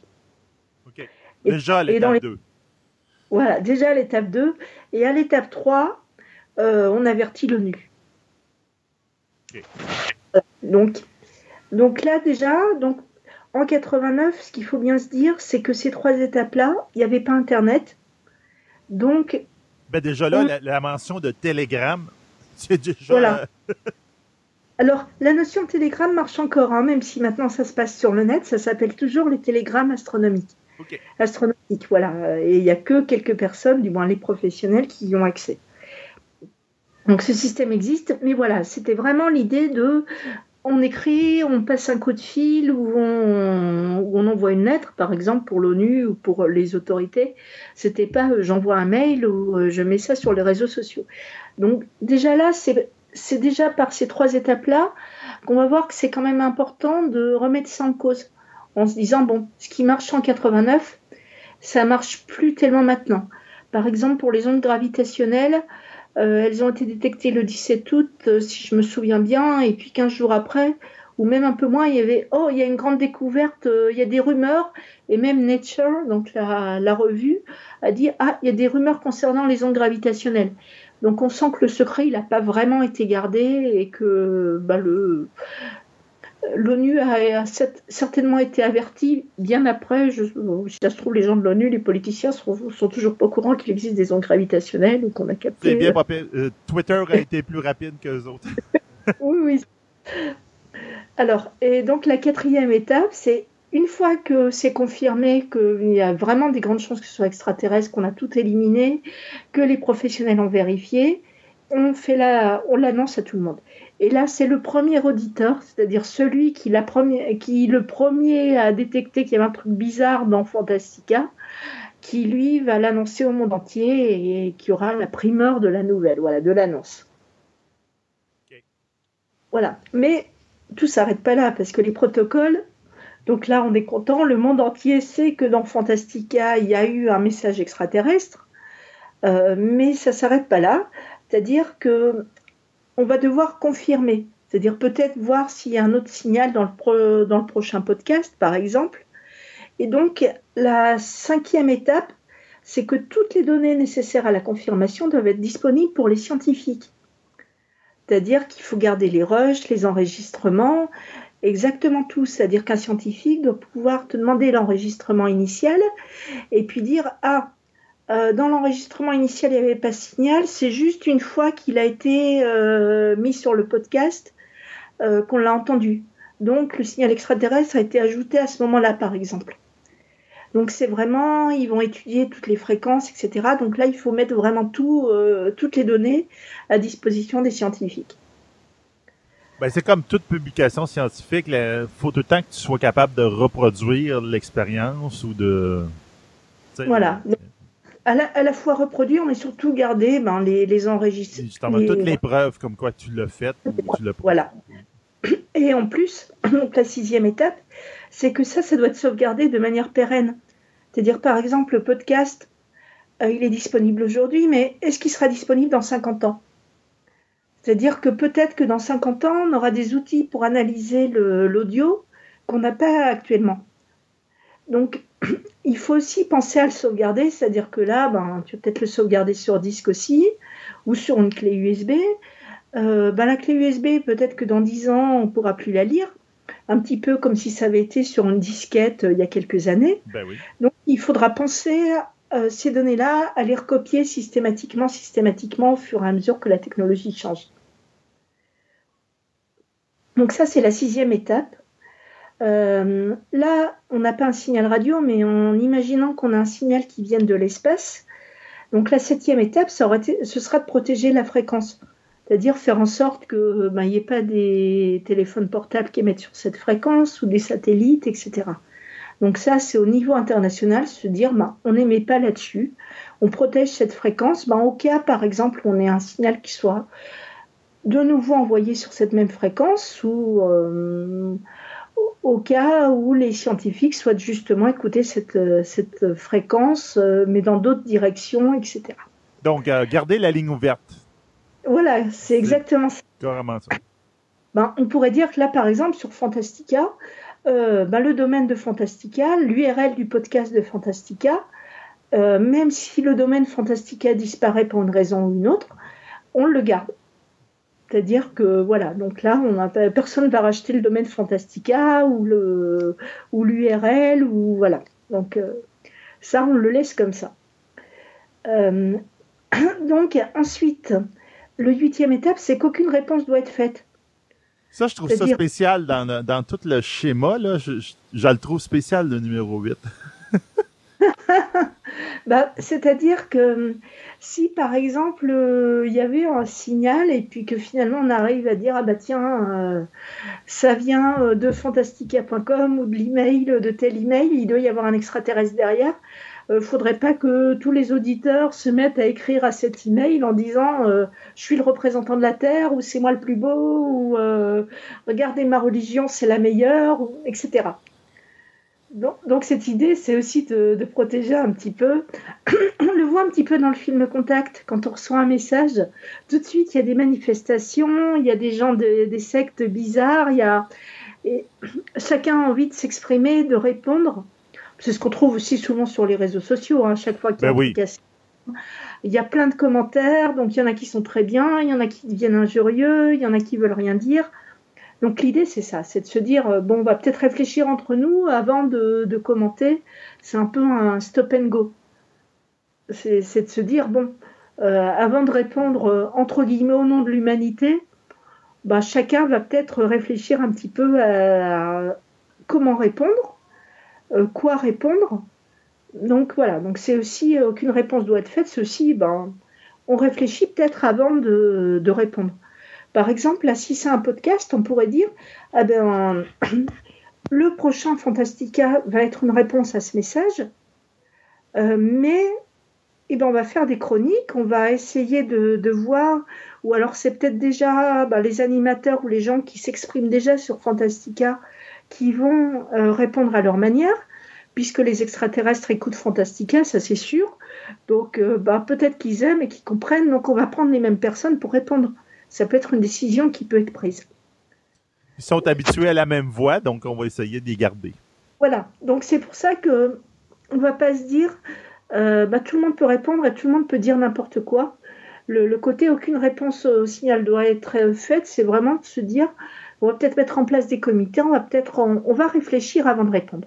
C'est vraiment, de se dire euh, c'est pas euh, silence, taisez-vous, on n'a rien reçu. Même si on peut avoir cette idée-là aussi en se disant ah bah tiens, si, si quelqu'un nous envoie un signal, il est forcément plus intelligent que nous, il a forcément envie de nous répondre donc euh, nous, nous écraser. Donc si on lui répond, on est en train de lui dire coucou, on est là. Oui, ça c'est total débat présentement. Voilà, c'est euh, c'est ce qu'on retrouve dans, le, dans les romans de Liu Cixin, euh, La forêt sombre, par exemple. Oui. Le problème des trois corps. C'est vraiment ce débat-là qu'on a. c'est un petit peu l'idée aussi de se dire, ben, quand on est dans une forêt, euh, quand on est perdu, vaut mieux pas se signaler parce que ben, il y a des prédateurs, il y donc euh, il vaut mieux avancer tout droit, puis écouter ce qu'on a autour de nous, euh, prendre connaissance de notre environnement, mais surtout pas dire coucou, on est là, venez m'attaquer. C'est un peu ça. C'est un peu cette idée-là, de se dire, en général, crier dans la forêt, c'est pas forcément le bon truc à faire. Oui, c'est ça. Je pense que la forêt sombre, ça va être. Euh, on avait déjà parlé à la euh, à Fantastica. Puis je pense que c'était. Il y, a, une émission de télévision qui va, va sortir sur ce roman-là. On avait déjà parlé. Je me rappelle juste pas c'est qui qui a acheté les droits, là, mais on, on, avait déjà parlé. Voilà, donc c'est vraiment cette idée-là, se dire euh, bon. Donc avant de répondre, on va peut-être attendre et puis puis voir ce qui se passe et réfléchir entre nous déjà. Déjà là, ouais. Voilà. Sachant qu'on peut se dire que si des extraterrestres utilisent Fantastica, ils connaissent l'émission. Donc ils nous ont déjà repérés. oui, c'est il y a des bonnes chances. voilà. Donc c'est pour ça aussi qu'utiliser le même canal et parler du message dans une prochaine émission, ça peut être aussi une, bonne solution et puis le, truc à faire en disant bah, ils sont déjà là et euh, on n'a peut-être pas à avoir peur qu'ils nous écrasent parce que bon finalement de toute façon ils savent qu'on existe. Ouais, c'est ça, ils nous ont écoutés, puis euh, ils ont déjà entendu Christophe et moi parler, donc euh, voilà, que ça leur a donné toutes les bonnes raisons d'envahir la Terre, on ne sait pas. Là. voilà, donc on ne va pas arrêter Fantastica pour ça. Donc c'est un peu ça. Et puis, donc, euh, la, la, neuvième chose, c'est que ces protocoles, justement, c'est pas quelque chose de fixe et que le comité CETI va revoir ces protocoles, surtout si on reçoit un message et qu'il y aura un comité international de scientifiques et d'experts qui va être mis en place. Voilà, c'est de se dire, bah, finalement, bah, l'idée, c'est de, de, voir, et j'imagine que dans ce comité d'experts, par exemple, bah, il y aura les animateurs de Fantastica qui seront les premiers venus, parce que c'est eux qui sont experts de leur radio, de l'histoire du podcast, qui, qui vont tout savoir. Donc il faut aussi qu'ils soient là et qu'ils savent, voilà, c'est aussi peut-être qu'on a accès à qui écoute Fantastica, qui vont pouvoir euh, dire ah bah tiens, euh, oui effectivement, on avait eu un message d'auditeur sur Facebook qui était un peu bizarre, etc. Donc euh, la neuvième étape, c'est vraiment voilà de se dire ben on répond tous ensemble et on réfléchit finalement et on revoit peut-être aussi nos protocoles bah, pour le prochain message par exemple. Ben oui, pour voir comment. Ah, il, il, préfère ce mode de. Il aime beaucoup les podcasts, les extraterrestres, donc il faudrait peut-être s'attarder aux podcasts. par exemple. voilà, voilà en quoi consiste donc ce texte de, 1989. Donc c'est ces neuf étapes. Voilà, donc on vérifie que que le truc extraterrestre est l'explication la plus crédible. On informe les autres observateurs. On informe les astronomes. Euh, on le dit à tout le monde après. Et puis euh, on laisse les données euh, nécessaires aux scientifiques on sauvegarde de manière pérenne, on, protège la fréquence, on fait aucune réponse et puis ben, on met en place un comité d'experts. Voilà en, gros résumé ce que dit ce texte de, 1989. OK. Donc là, comme tu disais, en 2010, ils ont essayé d'updater un petit peu ça, mais ça n'a pas été, en tout cas, ça n'a pas fait l'unanimité encore dans, la communauté. Puis c'est encore un travail en, euh, en cours. Voilà, c'est ça. C'est-à-dire qu'en 2010, ben déjà, il y avait Internet, donc on s'est rendu compte que ben les... le côté de l'annonce et de vérification, ben, ça marche plus. On s'en rend compte assez vite parce que actuellement, par exemple, le grand truc à la mode, c'est les, FRB, Fast Radio Burst, ou des sursauts radio rapides en français. Donc, à partir de ça, euh, que les astronomes reçoivent de plus en plus, qu'ils ont étudié, etc. Donc, on sent que c'est quelque chose de totalement naturel, mais ça n'empêche pas d'avoir des titres de journaux en disant des signaux mystérieux venus de l'espace euh, viennent d'être détectés. Donc, on, a toute cette, euh, cette culture maintenant, et je pense que ça ne date pas des réseaux sociaux, c'est bien avant, où finalement Internet est devenu très commercial. Donc l'idée c'est d'avoir de la pub et que les gens lisent la pub. Donc pour que les gens lisent la pub, eh ben, on va prendre n'importe quel titre euh, putaclic. Et puis les extraterrestres, ça marche très très bien pour ça. Donc dès qu'il y a quelque chose qui semble être intéressant, eh ben on va faire les gros titres avec attention, les extraterrestres, etc. etc. C'est-à-dire, par exemple, si Fantastic avait plein de pubs, il pourrait très bien dire attention, un message extraterrestre a été reçu par, euh, par Fantastica pour faire la pub de cette chronique et que tout le monde vienne là-dessus. Et bien sûr, ben, il n'y a pas de signal reçu, puisque c'est de la, fiction dont on a parlé. C'est une hypothèse qu'on a faite. Mais les journaux pourraient très bien faire ça, faire leur une là-dessus, en disant euh, bon ben voilà, euh, il y a un signal reçu sur Fantastica, et, certains mettraient le lien vers Fantastica, d'autres non. De toute façon, ce qu'ils veulent, c'est que leur pub soit lue. Oui, c'est ça. dans cette optique-là, je pourrais donner un très bel exemple pour ceux qui sont au courant. Ben, Stéphane, à un moment donné, Stéphane Dumas, notre ami commun, avait euh, fait une entrevue dans un journal par rapport à SETI, c'était quoi SETI, etc. Puis dans l'entrevue, il avait posé la question, il dit, où est-ce que vous travaillez? Puis euh, il avait bien dit, ben moi je travaille là, mais ça n'a aucun rapport avec SETI. Mais le gros titre dans le journal qui avait paru, c'était le gouvernement fédéral canadien s'intéresse à City. Donc, j'avoue que Stéphane est passé voir son boss euh, pour euh, parce qu'il dit Wow, un peu, il faut qu'on se parle. Donc, c'est vraiment comment déformer le message. Effectivement, faut que tu le contrôles de même. Donc là, euh, ça a été la dernière fois qu'il ne parlait à, des journalistes de City. Il a tenu sa mort après ça. voilà. Et donc, c'est pour ça qu'il y a un outil qui a été mis en place. Ça s'appelle l'échelle de Rio. Donc, c'est un petit formulaire qu'on trouve sur Internet. Et donc, il y a une première version. Là, on vient d'en refaire une deuxième version qui, elle, n'a pas été validée. Et l'idée, c'est de séparer tout ce qui est euh, crédibilité et conséquence d'un signal. Par exemple, euh, si un signal est reçu d'une autre galaxie, ça n'a aucune conséquence parce qu'on sait qu'on ne va pas communiquer, que la galaxie, elle est certainement très très très très loin. Donc euh, on peut dire aux journaux, bon, même si c'est extraterrestre, peut-être pas la peine d'en faire les gros titres tout de suite. Par contre, un signal reçu par Fantastica, donc là c'est juste à côté, et ça va intéresser énormément les journaux canadiens, peut-être un peu moins les journaux français parce qu'on est plus loin, mais euh, donc les conséquences, il y a vraiment un signal euh, reçu extraterrestre reçu par Fantastica, c'est super important et donc là les conséquences sont énormes. Par contre, donc ça on va mesurer ça et on va mesurer la crédibilité.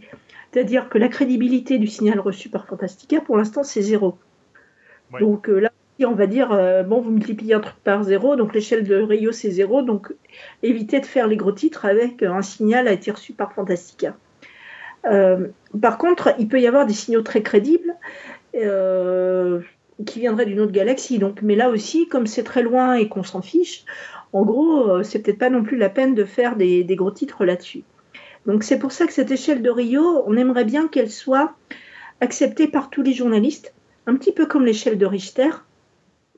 C'est de se dire, bon ben voilà, euh, même sans comprendre la science qu'il y a derrière, ben, si tout le monde dit que euh, ça c'est une valeur de 1 sur 10 sur l'échelle de Rio, bon, bah, c'est peut-être pas la peine euh, vraiment de, faire les gros titres. Ou alors, si c'est 3, 4 sur 10, ben, ce serait peut-être bien que les journaux spécialisés en parlent, mais pour le reste, c'est pas, c'est pas la peine. Voilà, donc on aimerait bien que cette échelle de Rio, elle rentre, elle soit acceptée par tout le monde. Mais pour ça, on a vraiment des progrès à faire aussi pour euh, justement pour que les gens puissent remplir le formulaire et puis finalement que ce soit aussi connu que l'échelle de Richter. Parce que l'échelle de Richter qui permet de mesurer un tremblement de terre, il y a très peu de gens qui savent comment on calcule ça. Mais tout le monde sait que bah, s'il y a un tremblement de terre euh, à l'échelle 6 euh, en Birmanie, tout le monde sait ce que ça représente. Et puis la Birmanie, bon, bah, c'est loin, donc on peut aussi dire qu'on s'en fiche, mais le tremblement de terre, l'échelle reste, reste la même. Oui, non, ben, je trouve que c'est une bonne idée. Ça donne comme un, chiffre, un poids médiatique, l'importance médiatique de, de l'événement. C'est un certain niveau, on n'en parle pas, ça sert à rien. À un autre niveau, ben, les, les publications scientifiques et tout, ça serait intéressant que vous en parliez et tout. Puis oh, ben là, là, ça vaut la peine. Aussi, est à tel numéro, ben là, il faudrait le sortir au grand public dans les journaux, etc. C'est vraiment une bonne idée. Voilà. Bon, bien, euh, est-ce qu'on a d'autres choses à parler sur ce, sujet-là? Bon, pour l'instant, non. Alors, euh, je pense que la, révision des protocoles, on peut juste dire qu'elle est en cours et que récemment, donc en octobre 2018, donc il y a un avocat, Leslie Tennant, qui a proposé peut-être de mettre en place un questionnaire, c'est-à-dire euh, faire des questionnaires web pour que finalement bah, ce soit le monde entier, les utilisateurs du monde entier, qui soient experts de SETI ou non, qui réfléchissent à ces protocoles. C'est-à-dire pas que ça vienne justement de quelques personnes euh, au comité SETI de l'IA, mais que ça vienne vraiment de tout le monde. Donc les questions par exemple sur la réponse, ben, peut-être que ben, le monde entier aimerait bien répondre, donc peut-être qu'il faut changer ça, etc. Donc voilà, donc on est vraiment en pleine réflexion là-dessus et voilà, c'est presque une histoire sans fin, mais Ben là, c'est comme on disait avec toute la technologie dernièrement qui a changé dans les dernières années. Donc là, faut updater toutes ces affaires-là. Faut, faut les mettre à jour. Donc là, euh, c'est une bonne idée, mais c'est, on, on, voit, c'est que ici, c'est pas, euh, c'est pas une voix. C'est plusieurs voix, plusieurs comités, plusieurs euh, académies de telle chose.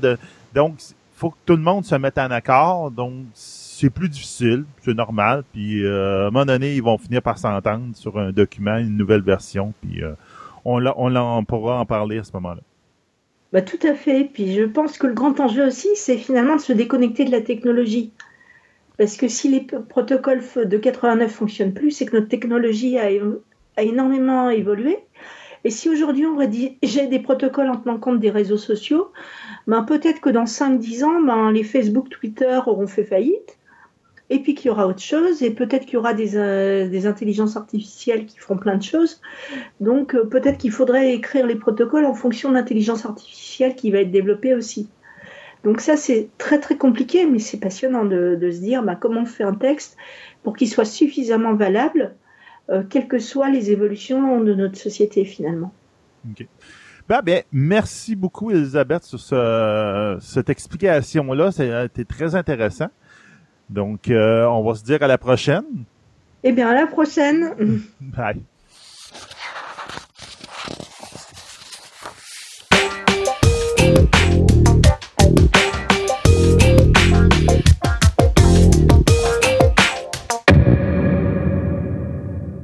Pour cette chronique, Jocelyn, tu vas nous parler euh, d'un livre euh, auquel tu as participé. J'ai plus que participé à ce livre-là, je l'ai créé. Tu l'as créé et ça s'appelle Québec, les images témoignent. C'est ça, c'est un vieux livre. Là. Je ne l'ai pas, euh, garochez-vous pas en librairie, là. il n'existe plus. On en a fait 10 euh, 000 copies euh, et pour moi, ben, on voulait en faire d'autres en fait en 2008. on m'avait demandé euh, de réinvestir là-dedans. J'ai dit non. J'ai dit, écoutez, là, au bout de 10 000, euh, c'est bien. Je pense que le monde euh, a quelque chose entre les mains qui est, qui est partageable.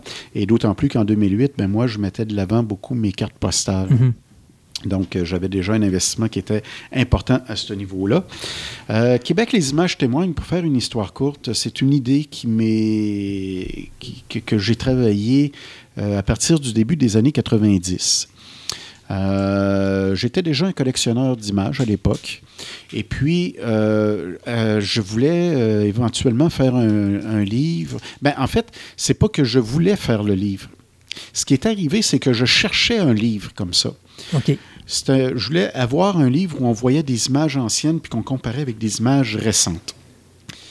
Sauf que j'ai fait toutes les librairies puis à un moment donné, il y en a un qui m'a dit Tu connais-tu la librairie du Nouveau Monde euh, à Place Royale, pas loin de la Place Royale? J'ai dit non. Il dit là, il dit va là, s'ils n'ont pas ça là, ils l'ont nulle part parce que eux autres sont vraiment spécialisés sur la ville de Québec. Puis si ce livre-là existe, c'est eux qui l'ont. Je suis allé là-bas, puis j'ai rencontré le, libraire. Et celui-là m'a dit effectivement non. Il dit c'est vrai que ça n'a jamais été fait ce genre de livre-là à Québec. J'ai dit bon, mais regarde bien là. Je vais le faire, puis je viendrai te l'acheter. c'est exactement ça que je lui ai dit. Et euh, finalement, ben, euh, c'est ce qui est arrivé. Euh, à partir du début des années 90, j'ai commencé à m'intéresser à recréer des itinéraires, puis à, faire des avant-maintenant. Et le livre était toute fin pratique, pas mal prêt en 1995. Sauf que là, on était dans l'étape de l'éditeur qui, qui, l'imprimerait tout ça. Et puis, euh, finalement, c'est avec Sylvain Hervé, les, éditions, Sylvain Hervé, euh, qui lui a été très intéressé par ce que j'avais fait. Mais là, il manquait, euh, tu sais, ça prend de l'argent pour faire ça. Puis là, il se disait, écoute, à l'époque, en plus, je suis un no-name, je, je, suis une personne qu'on ne connaît pas. Y a des gens qui vont vouloir miser sur un livre fait par Jocelyn Paquette? On ne le connaît pas, Jocelyn Paquette. Mhm. C'est qui ça, Jocelyn Paquette?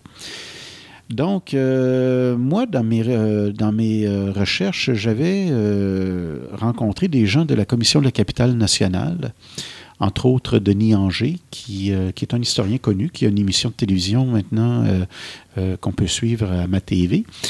Et puis là, j'ai dit, écoute, euh, j'ai rencontré ce monsieur-là qui m'a dit que lui, il passait par des éditeurs pour pouvoir, euh, qui aidait des éditeurs à faire des livres. Fait que là, on est allé voir ensemble euh, Denis à la commission de la capitale. Et Denis a été emballé par le projet. Puis là, finalement, ça s'est mis en, en processus. On a travaillé là-dessus. Et on a corrigé certaines choses, bon, tout ça. Puis finalement, euh, la problématique était toujours que, par contre, j'étais seulement que Jocelyn Paquette, donc un no-name. Et ils m'ont offert de, de laisser voir mes textes, puis tout ça, par euh, Jean Provencher, l'historien Jean Provencher. Donc, j'ai accepté, moi, parce que Jean Provencher, je le connaissais de réputation, je ne le connaissais pas plus que ça à ce moment-là.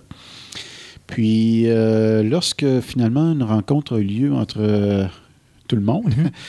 Jean, la première chose qu'il me dit, il dit Écoute, Jocelyn, il dit Ton, ton livre, il dit, est super intéressant. Dit Je veux embarquer là-dedans.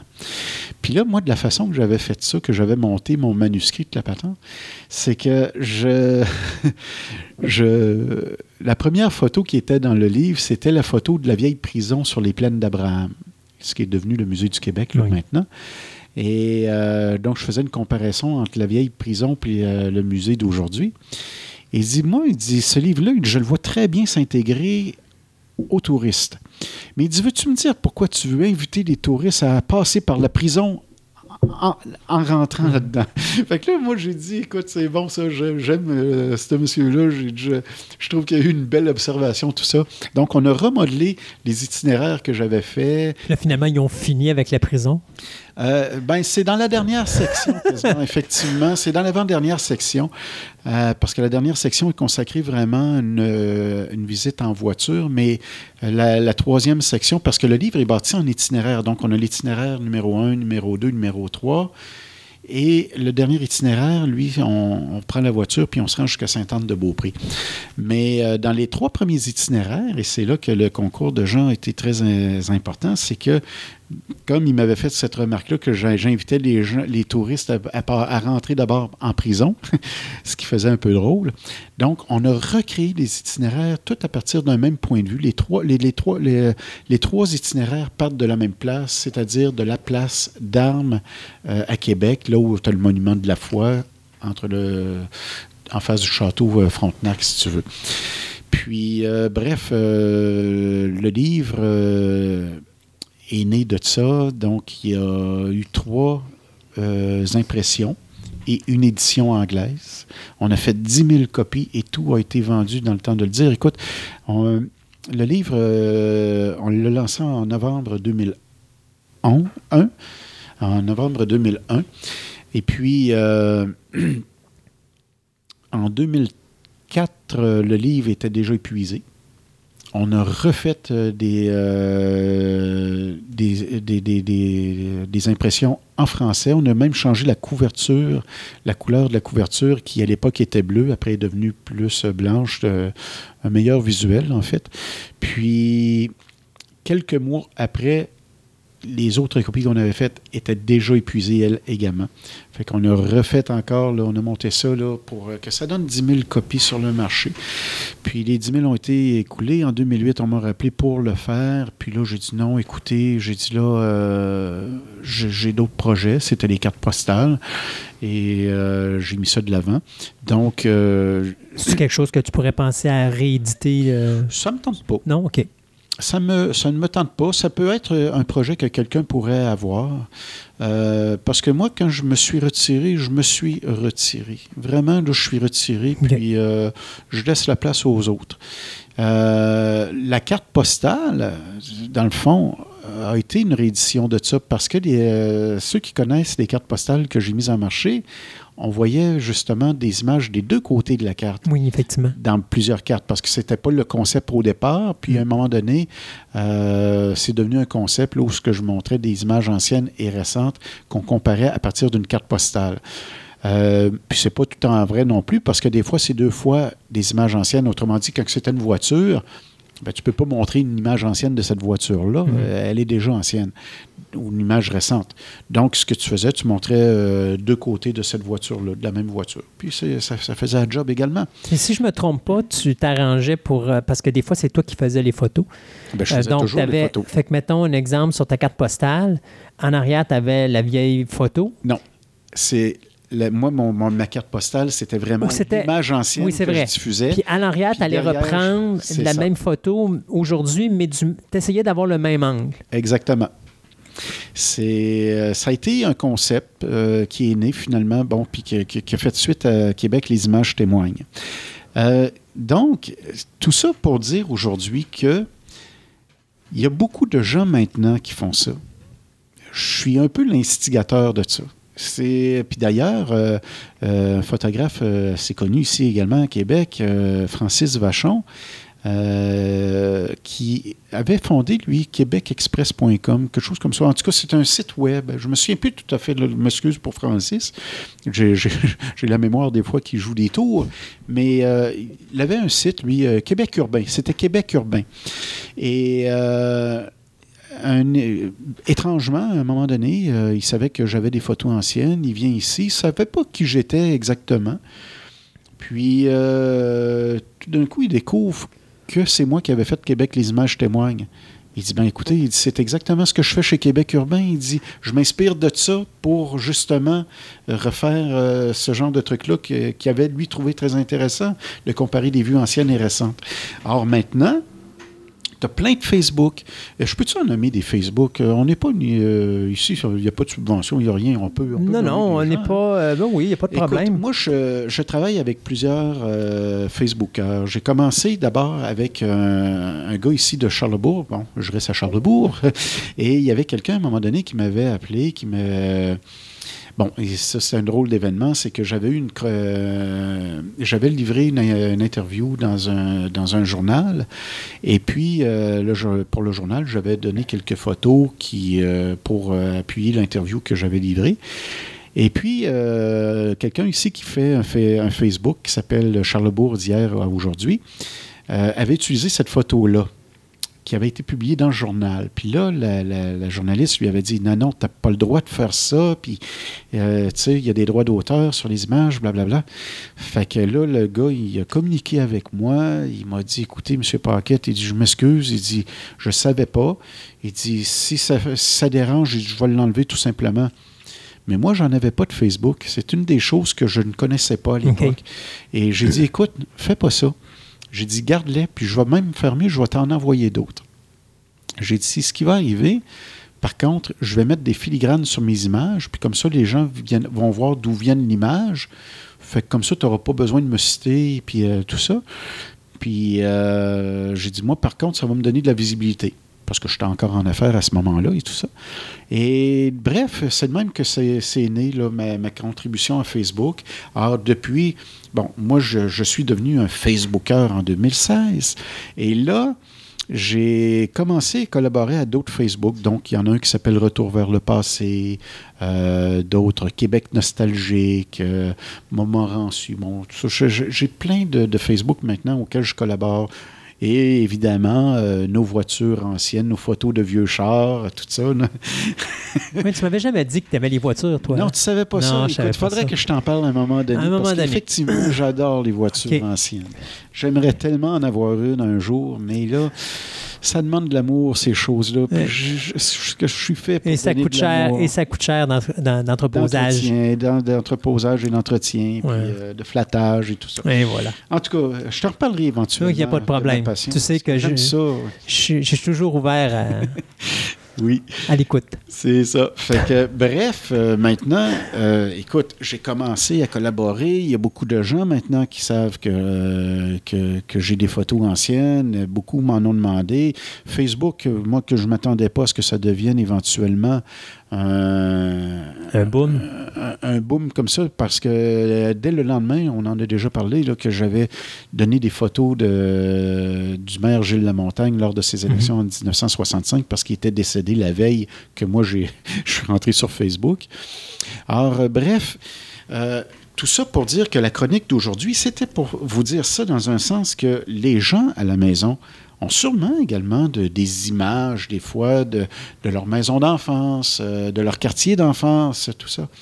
Et pourquoi ne pas retourner sur les lieux, puis comparer les images que vous pouvez obtenir aujourd'hui avec ce que vous avez euh, avant? Vous allez me dire, la maison a été démolie, c'est maintenant les, les, les bretelles d'autoroute du Frère Montmorency qui passent là? Ben, Ah oui, photographier c'est ça. Puis ça va nous ça va nous raconter une belle histoire, ça, Mhm. là. Parce qu'effectivement, il y a un quartier qui a été démoli pour construire ces bretelles-là, dont deux n'ont jamais servi et qui ont été elles-mêmes démolies par la suite.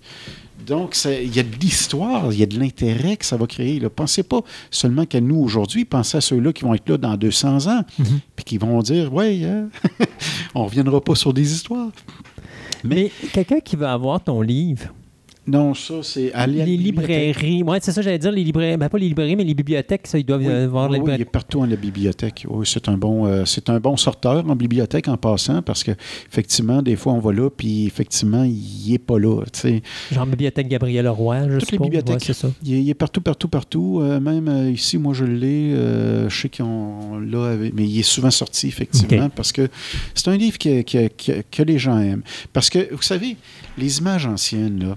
On en a déjà parlé, tu, m'avais dit, toi, les jeunes ne s'intéressent peut-être pas à ça. Tout le monde s'intéresse à ça. C'est- Il suffit d'aller voir sur Internet, puis vous allez voir qu'il y a bien des gens et des jeunes également. Les images, ça parle, ça parle, ça parle. Puis les images que vous avez, excusez, les images que vous avez à la maison, elles peuvent avoir de l'intérêt pour un diffuseur éventuellement. Vous avez maintenant toutes les possibilités d'avoir un Facebook, d'avoir un blog, d'avoir quoi que ce soit pour diffuser les images que vous avez à la maison. Donnez-leur un petit peu d'intérêt à ces images-là. Donnez-leur ce que j'appelle, moi, une valeur marchande. On a déjà parlé ici de la valeur de l'image et on n'avait pas abordé vraiment, euh, j'avais manqué de temps un peu pour vous parler justement de la valeur marchande d'une image. La valeur marchande d'une image, c'est quand déjà là, tu la fais connaître et que tu crées un intérêt. Si tu as créé l'intérêt, donc, ça veut dire que tu peux donner une valeur marchande à ça.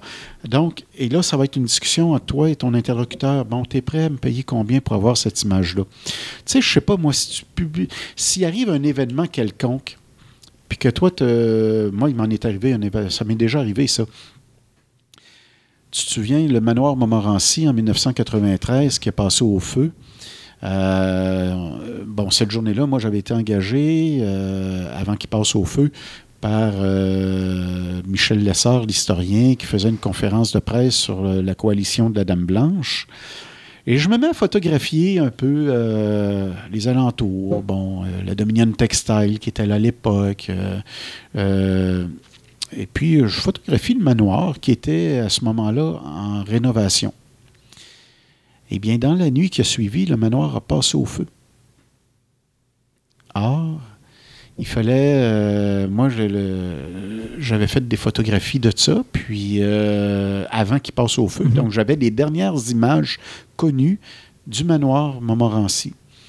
Or, euh, bref, ces images-là, euh, pour les revendre dans des, dans, dans- dans des euh, journaux, tout ça, qui voulaient avoir les dernières images euh, du manoir, ben, ils étaient prêts à payer le- de l'argent pour ça. Là, Mhm. Puis des fois, ça chiffre dans les milliers de dollars. là. OK. Fait que là, je ne dis pas le chiffre exactement, là, ça n'a pas d'importance, mais c'est tout simplement pour dire qu'aux gens qui, à la maison, vous avez peut-être des fois des images que vous réalisez et qui peuvent, à partir du moment où vous vous servez de votre Facebook ou tout ça pour les publier, parce que ça peut être une image que vous avez faite hier, mais il va arriver quelque chose, puis vous êtes le dernier à avoir photographié ça, fait que tout le monde veut avoir ça. Allez-y, go! C'est fait. Fait que c'est. c'est- Donc, quand on dit euh, aujourd'hui, on, tu sais, on parlait que euh, on parlait de Québec, les images témoignent, c'est pas nécessairement de mon livre, c'est que le livre est comme le, le- le- la façon, l'entrée en matière, mais tout ça pour dire plutôt que les gens ont des images et les images que vous avez à la maison témoignent de quelque chose, vont être euh, notre histoire, notre patrimoine, notre culture, notre généalogie. Mhm. Ça, c'est ça, c'est On un avait déjà parlé aspect. de ça aussi. C'est un aspect que les gens oublient tellement, la généalogie, mais pourtant, Mm. on en demande, on en redemande. C'est sûr que ça, euh, je ne veux pas rentrer trop trop là-dedans, mais euh, puis je parlais de Francis tout à l'heure, Francis Vachon, qui vient de faire un livre justement très intéressant sur les droits d'auteur. Ça, c'est un livre que tout le monde devrait acheter pour comprendre qu'il y a des, normes à respecter quand on publie des images. Euh, Francis, c'est un gars, lui, qui a fait un peu d'argent avec les, droits pour faire reconnaître ses droits d'auteur parce qu'il a été obligé de se présenter en cours quelques fois pour faire respecter ça. Euh, mais par contre, il y a quelques petites lacunes. Dans le fond, il y a, des choses qu'il n'a pas touchées, peut-être parce qu'il n'était pas au courant, tout simplement. Mais il y a des amendements, des fois, qui sont apportés à certaines lois sur des droits d'auteur. Une est que si, mettons, tu es un généalogiste ou euh, un historien ou un généalogiste amateur ou professionnel, et que le but de l'utilisation de ton image va être pour ça, et non pas pour vendre là, ou des Mhm. choses comme ça, mais que ça va être plutôt pour promouvoir la généalogie ou notre connaissance en histoire, tout ça, ben, l'amendement fait en sorte que tu ne pourrais pas être reconnu coupable dans le sens que tu es là pour promouvoir notre histoire, promouvoir notre patrimoine. Alors, l'amendement fait en sorte que ça te libère un peu de ça. Ça dit tout simplement que tu n'avais pas de mauvaises intentions Mhm. derrière l'image. Mais c'est toujours des choses qui peuvent arriver, qui peuvent être discutables, puis tout ça, qui peuvent être interprétées de telle et telle manière, parce que le, le- le- le- paysage des droits d'auteur, c'est vraiment un, un- un- un monde d'interprétation incroyable. Il est complexe. C'est complexe, même pour les, les- ceux qui travaillent avec ça, parce qu'en réalité, il y a des amendements qui viennent se, se se- se mettre après ça à tous les jours quasiment. Il y a tout le temps une cause qu'il faut entendre, qu'il faut interpeller, Mhm. qu'il faut changer, qu'il faut amender. C'est c'est quelque chose. Francis a fait une maudite belle job là-dessus. Mais euh, c'est ça, il y a des jobs, tu sais. euh, je veux dire, c'est un beau petit livre. Puis il faut que ça tienne dans ce livre-là. Mais il y a effectivement encore plein, plein, Mhm. plein de, de- de- de choses qui pourraient s'accrocher à ça, qu'il n'a pas touché, puis c'est correct également, parce que dans un sens, lui, il a, il a vraiment traité de ça dans le cadre de l'utilisation de l'image par des photographes. As-tu déjà travaillé sur d'autres livres à peu près dans le même style? J'ai fait que ça. Moi, j'ai travaillé sur à peu près 7-8 livres par année depuis environ euh, une quinzaine d'années. Mais il y a un autre à peu près comme le même style que ce que tu as fait au Québec. euh, Euh, non, Non? non. Euh, Le Québec, les images témoignent et est étrangement peut-être euh, l'un des seuls livres qui existe comme ça sur les. ben, en fait, il est carrément le seul livre qui existe comme ça sur les comparaisons avant-maintenant à partir d'itinéraires. Là, je parle bien de. Parce que oui, le livre, en fait, est un genre de guide de promenade. oui. OK. C'est, tu, tu prends le livre, là, tu ne lis pas ça dans ton salon. Tu t'en vas dans la rue, puis tu tournes les pages parce que c'est vraiment un guide de promenade. Il est le seul et l'unique livre bâti comme ça à Québec. Euh, pour montrer aussi comment c'était, parce que là, il donne vraiment l'impression que tu es en train de voyager dans le temps, là, que tu es là en 1800. J'ai eu des commentaires incroyables. Là. Imagine, avant que Facebook existe, tout ça, je recevais déjà des commentaires, des gens qui prenaient la peine de m'écrire, qui trouvaient mon adresse, fouille-moi comment, euh, des fois qui ont appelé, des fois la maison d'édition, des choses comme ça, puis qui leur donnaient, je ne comprends pas pourquoi, mais en tout cas, euh, des gens pouvaient rentrer en contact avec moi, puis j'ai eu des messages des fois, j'ai gardé d'ailleurs ces, ces lettres-là, où les gens me disaient, écoutez, j'ai acheté votre livre, je suis allé à telle place. Il dit, le bâtiment que vous, euh, que vous aviez que sur la photo d'époque n'existe plus aujourd'hui. Mais j'ai tellement resté là longtemps que je sentais l'énergie de ce bâtiment-là réapparaître devant moi. Et croyez-moi, je n'avais consommé absolument rien. c'est le genre de choses que j'ai eues, là. des drôles de commentaires parfois. Puis, euh, mais ça, ce genre d'image-là, ce genre de, choses-là, m'est revenu aussi euh, quelques fois comme ça, justement, des gens qui disaient on a l'impression de revivre le moment. Eh bien. Jocelyn? Merci beaucoup de nous avoir écrit ce magnifique petit livre que les gens peuvent retrouver dans les différentes librairies. Ben, non, dans les bibliothèques. Dans les bibliothèques, je vais oublier le mot librairie. C'est quand je suis boqué sur quelque chose, je reste boqué sur toute la chronique. Donc, dans les bibliothèques euh, de Québec. C'est ça. Mais moi, j'invite surtout les gens prenez vos images, jetez pas ça aux poubelles. Non. Faites, faites-nous découvrir ça, puis recréez-nous une, belle histoire autour de ces images-là. Parce que l'histoire familiale, bien souvent, quand on parlait des photos de quartier, tout ça, mhm. c'est beau de nous rappeler votre vie de quartier, tout ça. J'ai publié présent. Là, je sais qu'on a terminé, mais je, je fais juste cette petite parenthèse-là. Récemment, j'ai publié sur Facebook euh, une image de la, la rue Petit-Champlain. Et là, il y a plein de gens qui ont reconnu des gens, puis là, que l'histoire hmm. est en train de se greffer autour de ça. Mon Dieu, que c'est merveilleux. Mais faites la même chose. Faites-nous découvrir vos images. Je vous remercie beaucoup. Jocelyn Paquette, merci beaucoup. Au revoir. Bye.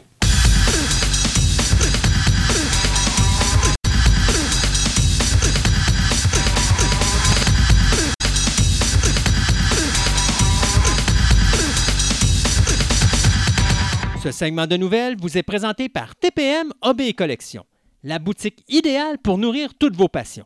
Qu'il s'agisse de timbres, monnaies, cartes de sport, cartes Magic, des figurines, du comic book, voire même des cartes Pokémon, TPM OB Collection a décidé de se réunir à un seul endroit afin de vous donner le meilleur service possible.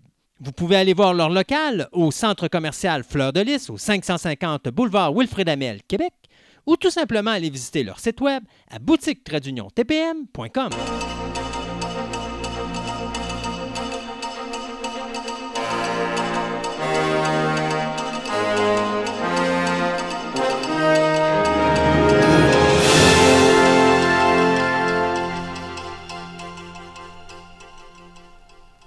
Et pour partir ce deuxième segment de nouvelles, Sébastien, écoute, euh, on va y aller avec encore une nouvelle du Comic Con, mais avant de parler euh, de ça, on va parler d'Avengers, qui ont passé une paire de claques à James Cameron, qui ont tassé le King of the World, qui n'est plus le King of the World. Merci mon Dieu. Et donc, euh, oui, mais ça a tout pris. Il a fallu qu'ils le remettent en salle avec euh, une Avatar, de plus. Avatar est sorti deux fois en salle aussi pour faire mm. son montant d'argent. Alors, c'était de bonne guerre. Euh, mais oui, Avengers Endgame qui a dépassé non seulement Titanic, mais qui a également dépassé Avatar. Donc, il est officiellement aujourd'hui le, film qui a ramassé le, King of the World, qui a ramassé le plus d'argent au box-office avec ses 2,790 milliards de dollars de recettes. Euh, honnêtement, je pensais que ça aurait été défaite beaucoup plus tôt que ça. Euh, c'est pour voir à quel point la compétition est très forte cette année. Euh, le film était parti en vrille avec 357 millions tout de suite dans son premier week-end, mais il a ralenti extrêmement rapidement. Et comme tu dis, il a fallu ressortir une deuxième fois des films. Tu vois, l'avantage. Je te dirais que le film, il n'y a pas une grosse valeur de réécoute. Avengers Endgame. Moi. je viens de l'écouter. Euh, je, viens de me le taper en fin de semaine. Là. Et honnêtement, euh, j'ai beaucoup de beaucoup préférer Infinity War Oh, à oui. Avengers Endgame. Je pense que oui, c'est un bon film pour finir ou clore la série. Ça, clôt- ça clôture très bien les 11 années de Marvel. Mais euh, je trouve que le dernier arc du film s'écrase totalement parce qu'il n'a aucune logique. Ouais, Il se c'est tient ça. pas debout. Et on aura beau me dire qu'ils ont expliqué comment ça marche, la ligne temporelle. Si vous réfléchissez bien comme du monde à ce qui se passe, surtout l'avènement du Thanos du passé qui arrive dans le présent, puis qui se fait détruire dans le présent, il n'est plus là dans le passé, tout vient de tomber. Là. Tout ce qu'ils Ouais. nous disent depuis le début du film, qui faisait que ça se tenait, à la fin du film, il n'y a plus rien qui se tient. Et, c'est, et je trouve ça tellement dommage parce que, d'abord, un, j'aurais pensé qu'il aurait été plus original que ça pour finir cette histoire-là. C'est tombé dans la facilité de la, de la ligne Oui, temporelle. Euh, je m'attendais à quelque chose de mieux que ça, de Avengers Endgame. Euh, Puis Infinity War, je le regarde de nouveau. Tu sais, je recommence Ouais. ça. Ah Il y a oui. des scènes. C'est la scène de Captain America Oui. dans, la, dans la, euh, la station de train là, avec Vision. tout. C'est bien fait. C'est, c'est, tout ça- est. ça- ça- Oui, oui. c'est Il y a des émotionnel. scènes- là. Il y a des scènes mémorables. Dans Endgame, là, ah, excuse, non, je- Non, faut que je le réécoute une deuxième Tu fois. sais, je là, te dirais, il y a la séquence de la mort d'un personnage à la fin, que je nommerai pas pour ceux Ouais. qui n'ont pas vu le film.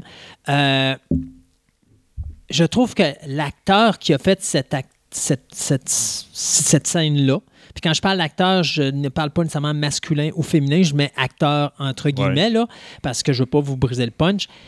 Le fait d'une manière tellement. Je, je trouve que c'est original parce que j'ai jamais vu un personnage mourir de cette façon-là. Tu sais, tu vas toujours voir le dialecte, puis il va parler, puis il va dire sa Ah, phrase oui. avant de disparaître, puis de mourir, puis ça. Il doit sa Puis minute de mort. Là-dedans, la façon que c'est fait, c'est fait d'une façon crédible. Oui. Et j'ai tellement. Ça, c'est probablement ma séquence favorite du film. C'est probablement ce qui a sauvé pour moi la conclusion. euh, de- tu- je sens de contredire ce que tu as dit, là. Euh, la phrase, ce qu'il dit pas longtemps avant, là, mhm. c'était pas scripté. Ouais, OK. euh, qui disent le nom de son personnage. Ouais, ouais. C'était pas scripté. c'est l'acteur qui a Ouais. dit Je vais dire ça de Ouais. même. Puis, ah, ce que ça fait. Oui, oui, ça fit. Puis c'est, pour ça que je trouve que le travail de, de, de, de- de l'acteur en question est tellement à point que moi, pour moi, c'est ce qui a sauvé la conclusion du film.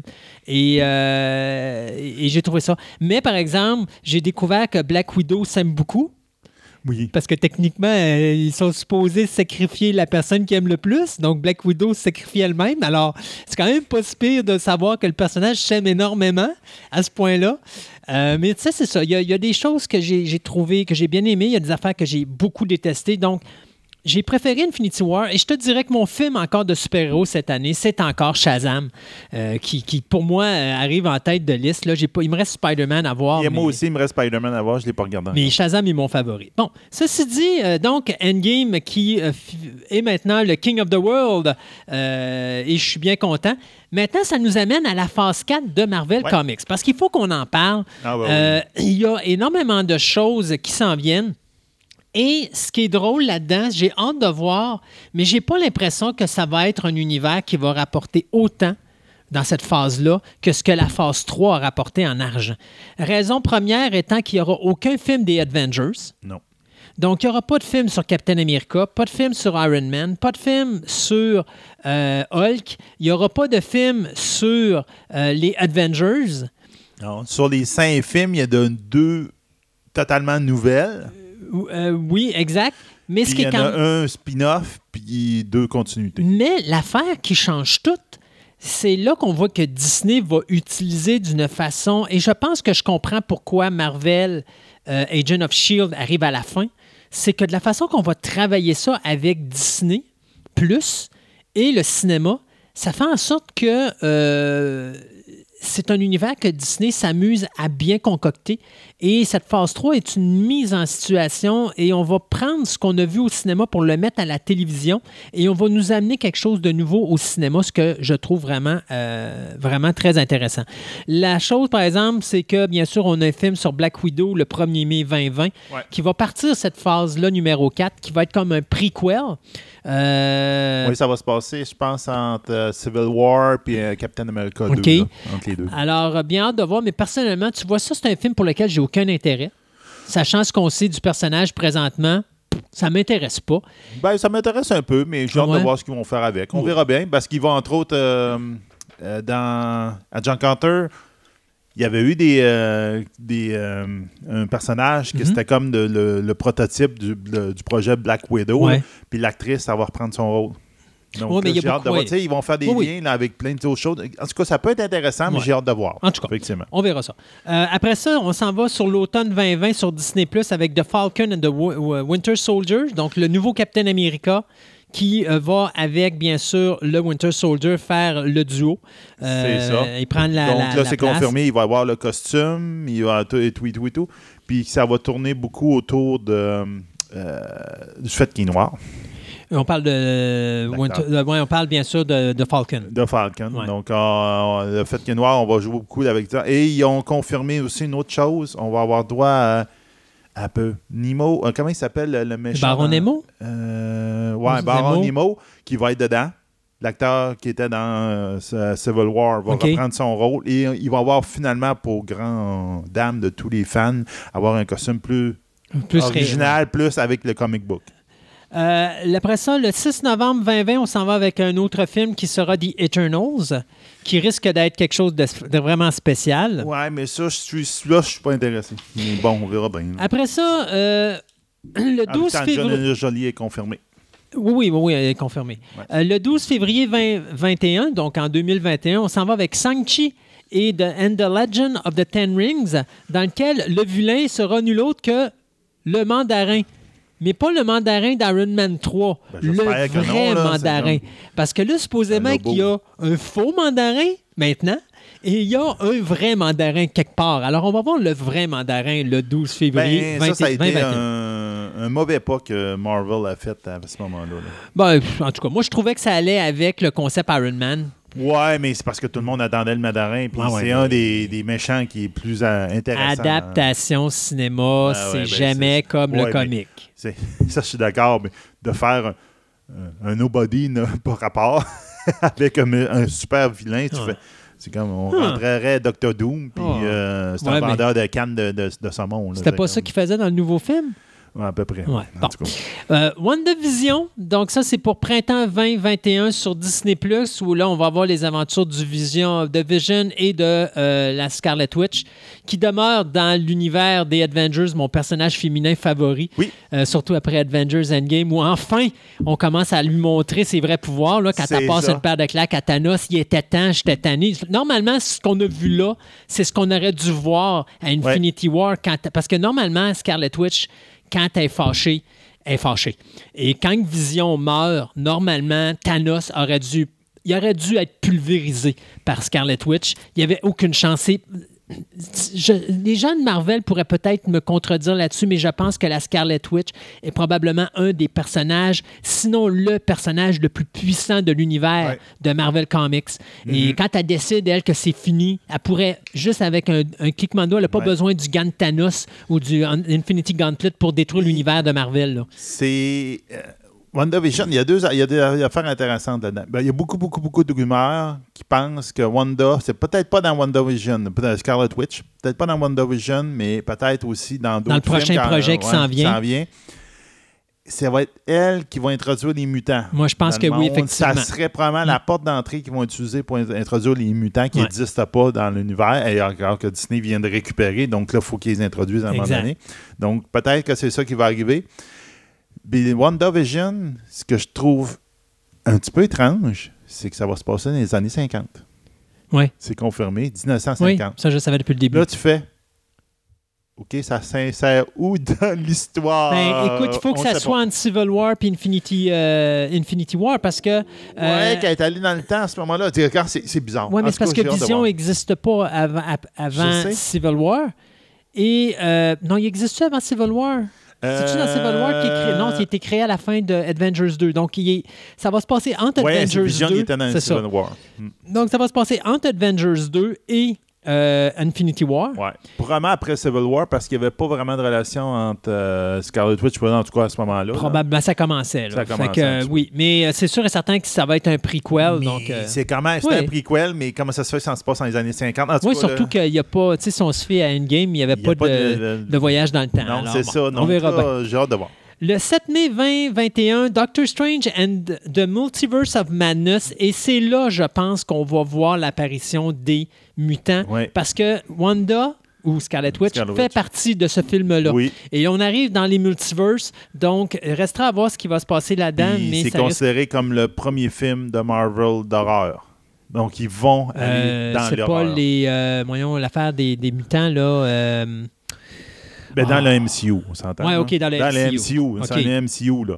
Donc, ça va être le premier. C'est autant que euh, Guardian of Galaxy, c'était le premier sci-fi, là. Puis, c'est, euh, Doctor Strange, c'est celui avec la, la magie. OK. Ben, Doctor être- Strange, là, on vient de rentrer dans l'horreur avec ce film-là. Hmm, on Donc, j'ai hâte de voir ce que ça va donner comme, Ouais. comme petit goût, là. Printemps 2021, bien là, on s'en va avec Disney Plus pour deux programmes. D'abord, Lucky. Ouais. Que j'ai bien hâte de voir où est-ce qu'on va aboutir avec ça. Mais euh, ils ont confirmé des choses. Première chose, Loki est mort. Ils ont confirmé dans Endgame, ben dans Infinity War, il est vraiment mort. Oubliez ça, il est mort, mort. Ouais, mais sauf qu'à cause de Endgame, c'est plus valide. Non, non, non, il est mort. Ils ont confirmé que dans le MCU, vous ne le reverrez pas. Mais c'est Ah, complètement stupide parce qu'à cause de Endgame, techniquement, il est, il peut- il est- la ligne temporelle ne se poursuit Ben, plus. c'est ça. C'est que, en tout cas, pour ceux qui n'ont pas vu Endgame, on ne comptera pas le punch, mais il se passe quelque chose dans Endgame avec Loki. Puis ça a comme créé quelque chose de parallèle. Puis c'est là-dedans que la va série va jouer là-dedans. Bon. Mais ils ont, ils ont confirmé, oui, Loki est mort dans quoi. MCU. Et l'autre série, celle-là qui m'intéresse vraiment, c'est What If, qui va être une série d'animation, mais tous les acteurs qui ont interprété des rôles dans le MCU au cinéma vont interpréter les personnages au niveau de la voix qu'on Ouais. va voir dans cette série-là. Donc, qu'est-ce qui se passerait si, exemple, Thor aurait pas eu sa bedaine de bière parce qu'il n'aurait pas bu de l'alcool? Ou qu'est-ce qui serait passé si Vision n'était pas mort? Ou qu'est-ce qui serait passé si... C'est ça. What If, ça. va être ça? Alors... Puis euh, euh, ils ont confirmé qu'ils vont faire le, le fameux zombie. euh, oui, ah oui. ouais, bon. Ils ont confirmé qu'ils vont faire l'histoire zombie euh, avec les- hâte de voir les- ce que ça va donner. Mais c'est sur Disney hein, tu peux pas être trop gore. Sinon, il faut que tu ailles sur Hulu. Ouais, Enfin. mais bon, regarde, on verra bien. Et finalement, euh, on va finir ce segment numéro 4 le 5 novembre 2021 avec Thor Love and Thunder, où là, on vient d'annoncer deux choses. Un, euh, Chris Hemsworth va être de retour dans le rôle de Thor dans ce film-là, Ben oui. mais c'est pas le Thor qu'on va vraiment être intéressé d'avoir, puisque Nathalie Portman revient Ouais. dans le rôle de Jane Foster et on lui a donné le marteau de Thor directement au Comic Con sur le stage. Moi, j'ai juste deux questions là-dessus. La première, c'est le marteau de Thor qu'ils ont donné, là, ils l'ont trouvé où? Surtout qu'on sait que dans Infinity War, Il est. Thanos a été dé- il l'a détruit. Ouais, c'est ça. Euh, pas Thanos, c'est. euh, C'est pas Thanos qui a détruit le Non, non, Johnny? non, c'est dans le deuxième Thor, c'est la sœur de, de Thor là, qui l'avait pété en petits morceaux. là. Ah oui, ok, c'est vrai, là? t'as raison, ouais, rappelle pas Ella. oui, c'est Elle vrai. l'a pété en petits morceaux. Là, Bon. En tout cas, il n'y a plus de marteau. Mais dans Endgame, on le revoit, donc là, ça, ça vient de mêler. Là, non, parce que dans a Endgame, il repart dans Ouais, le passé, Il a été donc il a ramené, été puis retourné. Normalement, il est détruit. Il n'est plus là. Il n'est plus là. Euh, et puis après ça, ben, l'autre question que j'ai hâte de voir, c'est où se trouvent les Ars Guardians of the Galaxy? Ah. Il n'est pas là? Euh, non, il n'est pas là. Alors, Chris Hemsworth s'en va avec les Guardians of the Galaxy à la fin de Ouais, Endgame. mais c'est pas. Mais là, euh, il va revenir sur Terre pour juste donner son marteau à Nathalie Portman. Il manque un Ars Guardian of the Galaxy là. là. Ouais, puis en date, il n'a pas mis de date euh, officielle, même s'il a été confirmé puis tout. Là. Asgardian, ouais, mais sauf qu'on ne sait pas où Pas est-ce qu'il est. Asgardian, mais Guardian. Mais Guardian, mais Euh, ils vont probablement appeler ça les Asgardians of the Galaxy. C'est à peu près sûr.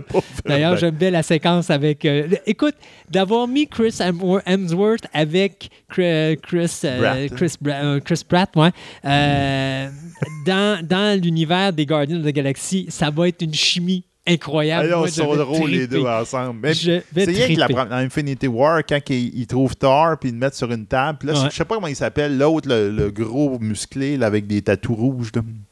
Puis il dit That's a man. Oui, oui, euh, c'est ben, Drax. Not a man. That's oui. a man. Drax. Puis là, il prend une plus grosse voix. Là, il dit, you change your voice? Oui, non, c'est ça. C'est Drax. ah non, c'est vraiment drôle. Et pour finir, bien, on vous l'avait annoncé il y a quelques instants. Bla- Blade, il y aura un Ben. remake. Et c'est l'acteur, dont j'ai pas le nom, mais l'acteur qui faisait le vilain dans euh, Luke Cage. Ouais, c'est ça. Je m'en rappelle pas. Celui dans la première saison de Luke C'est Cage. ça. là, là, Donc, ouais. il va faire Blade qui adapte. Mais que ce soit Shang-Chi ou que ce soit Blade, présentement, les deux acteurs qui ont été choisis pour interpréter les rôles principaux, les fans ne trippent pas pour le moment. Alors, restera à voir si on va être capable de faire de quoi euh, avec ces deux acteurs-là ou si à un moment donné, on va être obligé de changer de direction parce que les fans vont vraiment être trop négatifs là-dessus. Ouais, on verra bien. Mais euh, en tout cas, je sais que, euh, comme il y en a qui disaient, ça vient de mettre euh, finalement un, point final à, l'univers de Marvel avec les. Parce que l'univers de Marvel dans, excusez, dans Netflix.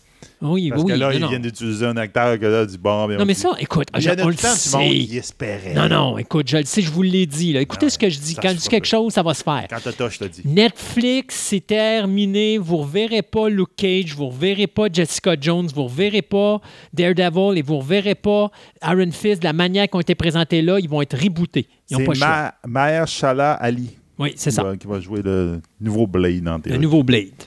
Euh, ben, regarde. OK. Euh, région de Québec. Hein, on va parler de ça. Oui. Regarde, euh, il y a une série qui s'appelle Bark Skin. Donc, on- je te dirais écorce. Je pense que c'est un peu ce Quoi, qu'on- barf? Bark. Bark Skin. Je pense que Bark Skin, c'est comme une. Ça veut dire Ouais. écorce en français. Là. Je pensais que tu me parlais de John Candy dans Spaceballs. Mais- Barf. Euh, donc, euh, c'est une série qui va être tournée dans la région de Québec. Donc, c'est super intéressant. Il y a un village quasiment complet qui est en train de se tourner, de, qui s'est construit au printemps à Valcartier, qui inclut une chapelle, un couvent, une ferme, une auberge, et, etc. tout autour. Ça va être une série qui est basée sur des romans qui s'appelle euh, un roman du même nom, Barkskin, mais écrit par Annie Proux qui est en fin de compte que c'est elle qui avait écrit euh, Brokeback Mountain, pour ceux qui connaissent le Mhm. film. Puis ça se passe en la Nouvelle-France, au début de la colonie. Donc, que- ça va se passer à peu près vers 1600, l'année 1600 dans ces eaux-là. Puis ça va être une série qui va être, ça va se passer sur 300 ans d'histoire, donc jusqu'à les années 1900. Puis euh, il est supposé d'avoir cinq saisons qui devraient toutes être tournées dans la région. Donc, il va y avoir cinq lieux de tournage pour le moment. Deux à Stoneham, un à Valcartier, donc va être entre autres le village-là, euh, à Château-Richer, puis aussi à Rivière, Petite, euh, Petite Rivière Saint-François, donc pour tous les décors. Euh, la série va être diffusée à Fox, donc c'est un- une propriété de Disney, sur la chaîne National Geographic en 2020. Donc, elle va commencer à ce moment-là. Ça va être une série d'ampleur inégalée, comme il dit. C'est le plus gros tournage qui s'est fait au Québec. Euh, quand, on parle qu'on a tourné des, euh, des, euh, des- des X-Men, des enfants de même ont été tournés au, dans la région des fois, là, dans le coin de Montréal. Oui. c'est plus gros que tout ça. Il y a- sans compter les figurants, il y a au moins 300 personnes qui sont impliquées dans le premier tournage de la première saison qui a 10, qui a 10 épisodes. Ils vont travailler de la fin juin jusqu'à la mi-novembre. Donc, en ce moment, ils sont en train de tourner. Qui c'est qui va jouer là-dedans? Entre autres, il y a deux, personnes deux personnes qu'on connaît un petit peu plus. Donc, euh, ça va être, euh, attendez-moi un instant, Euh. David Twis- Twidlis, celui qui jouait le professeur Lupin dans Harry Potters. OK. Donc, c'est lui qui est un des acteurs principaux. Puis l'actrice euh, oscarisée, Marcia Gig Harden, qui va être aussi là-dedans. Puis, euh, comme de raison, comme il tourne au Québec, il va y avoir plein, plein, plein, plein de Québécois qui vont être au générique de cette série-là. Donc, ça va être quand même intéressant. Chaque tournage de chaque saison est prévu au moins à peu près six mois de tournage. Donc, on va voir ça pendant longtemps. J'espère qu'après les cinq saisons, que tous les décors de ça vont pouvoir être disponibles au monde, mais on va pouvoir les visiter. Ça serait super le fun. Donc, euh, tous les costumes, etc., sont faits là. C'est les mêmes gangs qui ont fait des costumes pour Arrival de Denis, Denis Villeneuve, etc. Donc, euh, ça va être à écouter. Ça va être intéressant d'avoir une série qui se passe en Nouvelle-France, puis qu'on va compter l'histoire de, la, de la colonie pendant 300 ans. Donc, ça peut être vraiment intéressant. Moi, euh, je vous dirais, tantôt, on a parlé des Eternal. Et euh, déjà, à la dernière émission, je vous annonçais un projet qui s'en venait sur Netflix. Quelque chose que personne pensait qu'on serait capable d'adapter au cinéma, encore moins à la télévision. Bien, c'est fait. Euh, Netflix qui va coproduire euh, The Sandman, l'adaptation du comic book de Neil Gaiman qui avait été Mhm. réalisé en 1989, qui avait été publié de 89 à 96 par Vertigo, qui appartient à DC. Là où ça risque d'être un petit peu mêlant pour le monde, c'est qu'il y a un film chez Marvel qui s'appelle The Eternals qui s'en vient. Oui. Et veut, veut pas, The Sandman, c'est un peu les aventures des sept éternels euh, héros des contes fantaisistes, là, euh, empruntant énormément aux mythologies euh, contemporaines et antiques. Là-dedans, on parle bien sûr du destin, de la mort, de la destruction, du désespoir, du désir, du délire et du rêve, d'où le nom de Sandman. Sandman. Donc, euh, on prétend que ça va être la série la plus dispendieuse de l'univers de DC Comics qui va être mis à la télévision. Et c'est euh, non seulement euh, David S. Goyer qui nous a donné la trilogie des Batman avec euh, Christopher Nolan, mais également euh, Neil Gaiman qui vont s'occuper d'être les showrunners et les coproducteurs de cette série-là qui vont être écrites au complet, ou la première saison va être écrite au complet par le scénariste Alan Hanberg, à qui on doit le scénario de Wonder Woman. Donc, The Sandman, un autre projet incroyable de Netflix. On part-tu de nos décès? À la place qu'on on les a pas Envoie on a- donc, ouais. Comme on a commencé par Disney et pas par là. Donc, euh, je pense qu'on a deux décès à jaser. Moi, je On va vais un, ouais. Ben, vas-y avec le premier. Ouais, c'est ça. C'est quand même deux massifs, là. Oui.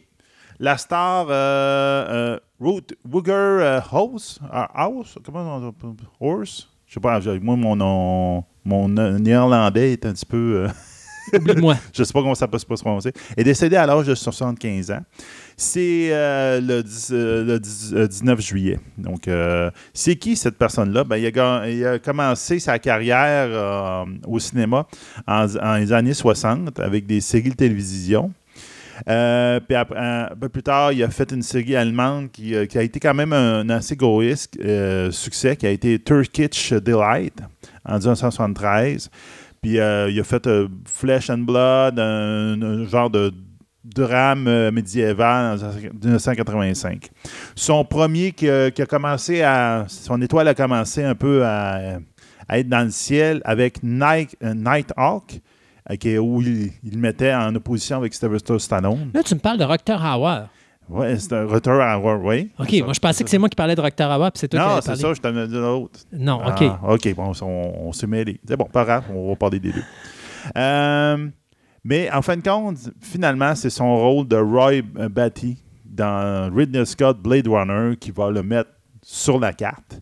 Donc, ça, pour ça, pour ceux qui veulent essayer de savoir c'est qui vraiment, ben, c'est le répliquant qui nous dessert un, un grand monologue sur la beauté de la vie, Oui. on, on pourrait dire de même. Improvisé de A à Z. c'est ça. Quand alors que euh, Harrison Ford est sur le bord d'un balcon, puis il, va- il est en train de tomber, puis qu'il, en fin de compte, le répliquant décide de le sauver. là. Donc, euh, ça a été un- son, son gros rôle qu'il mis écoute, sur la carte. c'est- spécial pour Octor Hauer parce que d'abord, ce qu'il faut comprendre, c'est que le film de Blade Runner se passait en novembre 2019 Ouais. et Roctor Hauer vient nous quitter à, l'âge de 75 ans au mois de juillet 2019. Donc, euh, je pense que si Roctor avait su, quand il a fait Blade Runner, que c'était l'année de sa mort, qu'il était en train de filmer, euh, je pense qu'il aurait dit finalement, c'est tu quoi, je vais passer puis je vais, rôle. je vais passer le rôle à quelqu'un d'autre. La malédiction va, va faire là. Moi, il y a un autre rôle que Roctor Hauer, je l'ai vraiment adoré. Oui. C'est The Hitcher. En 1986, The l'autostoppeur. Ouais, ça, ça, c'est après Blade Ouais, Runner. après Blade Ouais. Runner, mais je pense que c'est l'autre rôle mémorable. Mhm. Euh, il y avait aussi The Flesh, euh, Flesh and Blood de Roctor Hauer qui avait été Ouais. faite, je pense, c'est euh, un an ou deux avant, euh, C'était 85. en je pense. 85. 85, Ouais, c'est ça. Euh, que d'ailleurs, il a détesté. C'est un rôle qui. Parce qu'il faut comprendre que Roctor Hauer a toujours été l'acteur fétiche de Paul Verhoeven jusqu'à ce qu'il y ait ce film-là où là, les deux sont chicanés sur le plateau de tournage Oh. et ils se sont plus parlé pendant des années avant que euh, ça soit, je pense, Paul Verhoeven qui fasse les premiers pas pour en reparler à Roctor Hauer. Mais euh, une grosse carrière. euh, Ah ouais, ben après ça, il a fait Lady Hawk. Oui, Lady Hawk. Qui était le personnage principal dans Lady Hawk. à côté de Michel Pfeiffer. Ouais. Blind Fury, euh, il, a aussi euh, il a fait des rôles dans Buffy the Vampire Slayer, euh, Split. euh, Mais quand on parle. Buffy, c'est le film Buffy Oui, the le Vampire film, Slayer, et pas non la pas la série. série télé. C'est ça. Survivor Game, euh, Sin City, euh, il a été aussi dans Batman Begins. Donc, tu sais, il y a eu beaucoup, beaucoup de choses. Dans les dernières années, on l'a vu, entre autres, faire un caméo dans Valerian euh, de City of Thousand Planets. Oui. Puis je pense que sa dernière c'est, ben, film à laquelle il a par- euh, participé, c'est VE, V2, Journey to China, euh, qui est en post-production présentement. Donc, on va le voir au cinéma euh, bientôt, dans son dernier rôle. Ouais. Donc, c'est sûr qu'il a fait plein d'apparitions aussi dans les séries télévision, aux affaires, entre autres True Blood. là. Donc, euh, j'avoue que euh, c'est ça. Moi, c'est surtout Blade Runner. Regarde, ça va rester, Oui. c'est- l'image de Blade Hmm. Runner. c'est moi, Blade la Runner- scène de Blade Mais The Runner. Hitcher, il est impressionnant là-dedans aussi, euh, veut, veut pas. Parce que Blade Runner, c'est un rôle secondaire quasiment. Oui. On le voit pas beaucoup. Non, c'est Euh, ça. mais mais quand- les fois Ah qu'il oui. est là, là, regarde, tu t'en rappelles. Ah oui. Puis, c'est ce que j'aimais de Docteur Award. C'est pas nécessairement le grand comédien, mais c'est un comédien que quand il est là, il perce l'écran Oui. juste par sa présence. Il n'y a, le- a pas besoin de dire un mot. a pas besoin de dire Juste le grand-chose. voir. Et t'en as plus des acteurs comme ça. Non, c'est ça. La faciale, Ouais. l'expression du visage. juste le corporel. Ouais. Il arrive à l'écran, pff, il remplit ton écran au complet. T'as pas besoin de mettre d'autres acteurs Mm. avec. C'est fait. Le monde sont magicalement euh, hypnotisés. Euh, L'autre décès, c'est l'acteur David Edison qui faisait le capitaine Lee Crane dans la série télé des années 60, Voyage au fond des mers ou Voyage the Bottom of the Sea. Et il est décédé le... euh, 22 euh, juillet dernier, euh, à l'âge de 92 ans. Donc, euh, lui qu'on avait vu dans... C'est lui qui faisait le personnage qui se transformait en mouche dans le film The Fly en 1958. L'original. Euh, on l'avait vu aussi, il faisait Félix dans Live and Let Die et License to Kill. Donc, euh, puis il avait fait bien d'autres choses aussi. Donc, ça aussi, c'est une grosse perte, euh, surtout pour ceux qui connaissent Voyage au fond des mers. Euh, Lee Crane, c'est quand même. Écoute, c'est Lee Crane, c'est Ah le ouais, capitaine, là, non, je veux dire. C'est ça, là. Et, euh, et c'est dommage. C'est, mais qu'est-ce que tu veux? C'est, deux gros morceaux qu'on vient de perdre en une semaine à Hollywood. Donc, ouf. Non, non, c'est ça. Hey, c'est 110 épisodes, Voyage au pont des mers. Oui, oui, oui. C'est, pas- Hey, pour l'époque, là, c'est impressionnant. c'est énorme. On a beau rire de ça parce que on- nous autres Québécois, on se rappelle très bien de Rock et Belles Oreilles avec euh, Hmm. Voyage au fond du fleuve, là, où il, il- il parodiait ces émissions.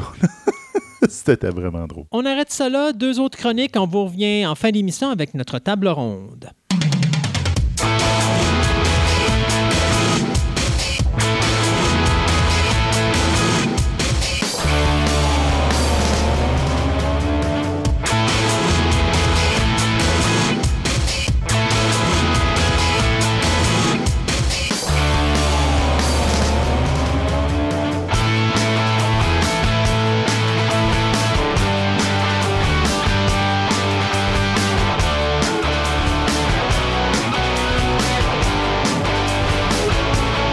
Mesdames et messieurs, il existe finalement quelque chose pour découvrir les avions qui ont disparu dans le triangle des Bermudes. En presque plus ou moins. Non, bon, écoutez, j'espérais avec l'archéologie aérienne qu'on serait capable de découvrir les, les avions qui ont disparu dans le ciel, mais c'est pas ça de l'archéologie Non, aérienne. c'est pas Bon. tout à fait ça. OK, alors qu'est-ce que de la- de l'archéologie aérienne, Andréane? En fait, c'est tout simplement un mode d'archéologie pour faire de la prospection, pour identifier des sites ou encore pour avoir une vue d'ensemble d'un site qu'on fouille présentement. Donc, dans d'autres chroniques qu'on avait vues avant, je te demandais toujours comment vous faites pour cerner un secteur, comme dire, OK, on peut fouiller là parce qu'on risque de trouver ça. Je suppose que ce type de Oui. d'archéologie-là sert à ça un petit peu. Tout à fait, ça sert exactement à ça.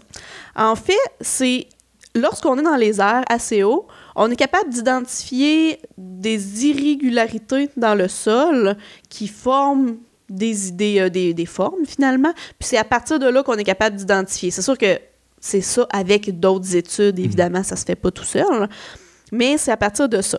Donc, en gros, on regarde les modifications de niveau sur le sol, la couleur du sol et le développement des cultures. C'est un petit peu à partir de ça qu'on fait ça.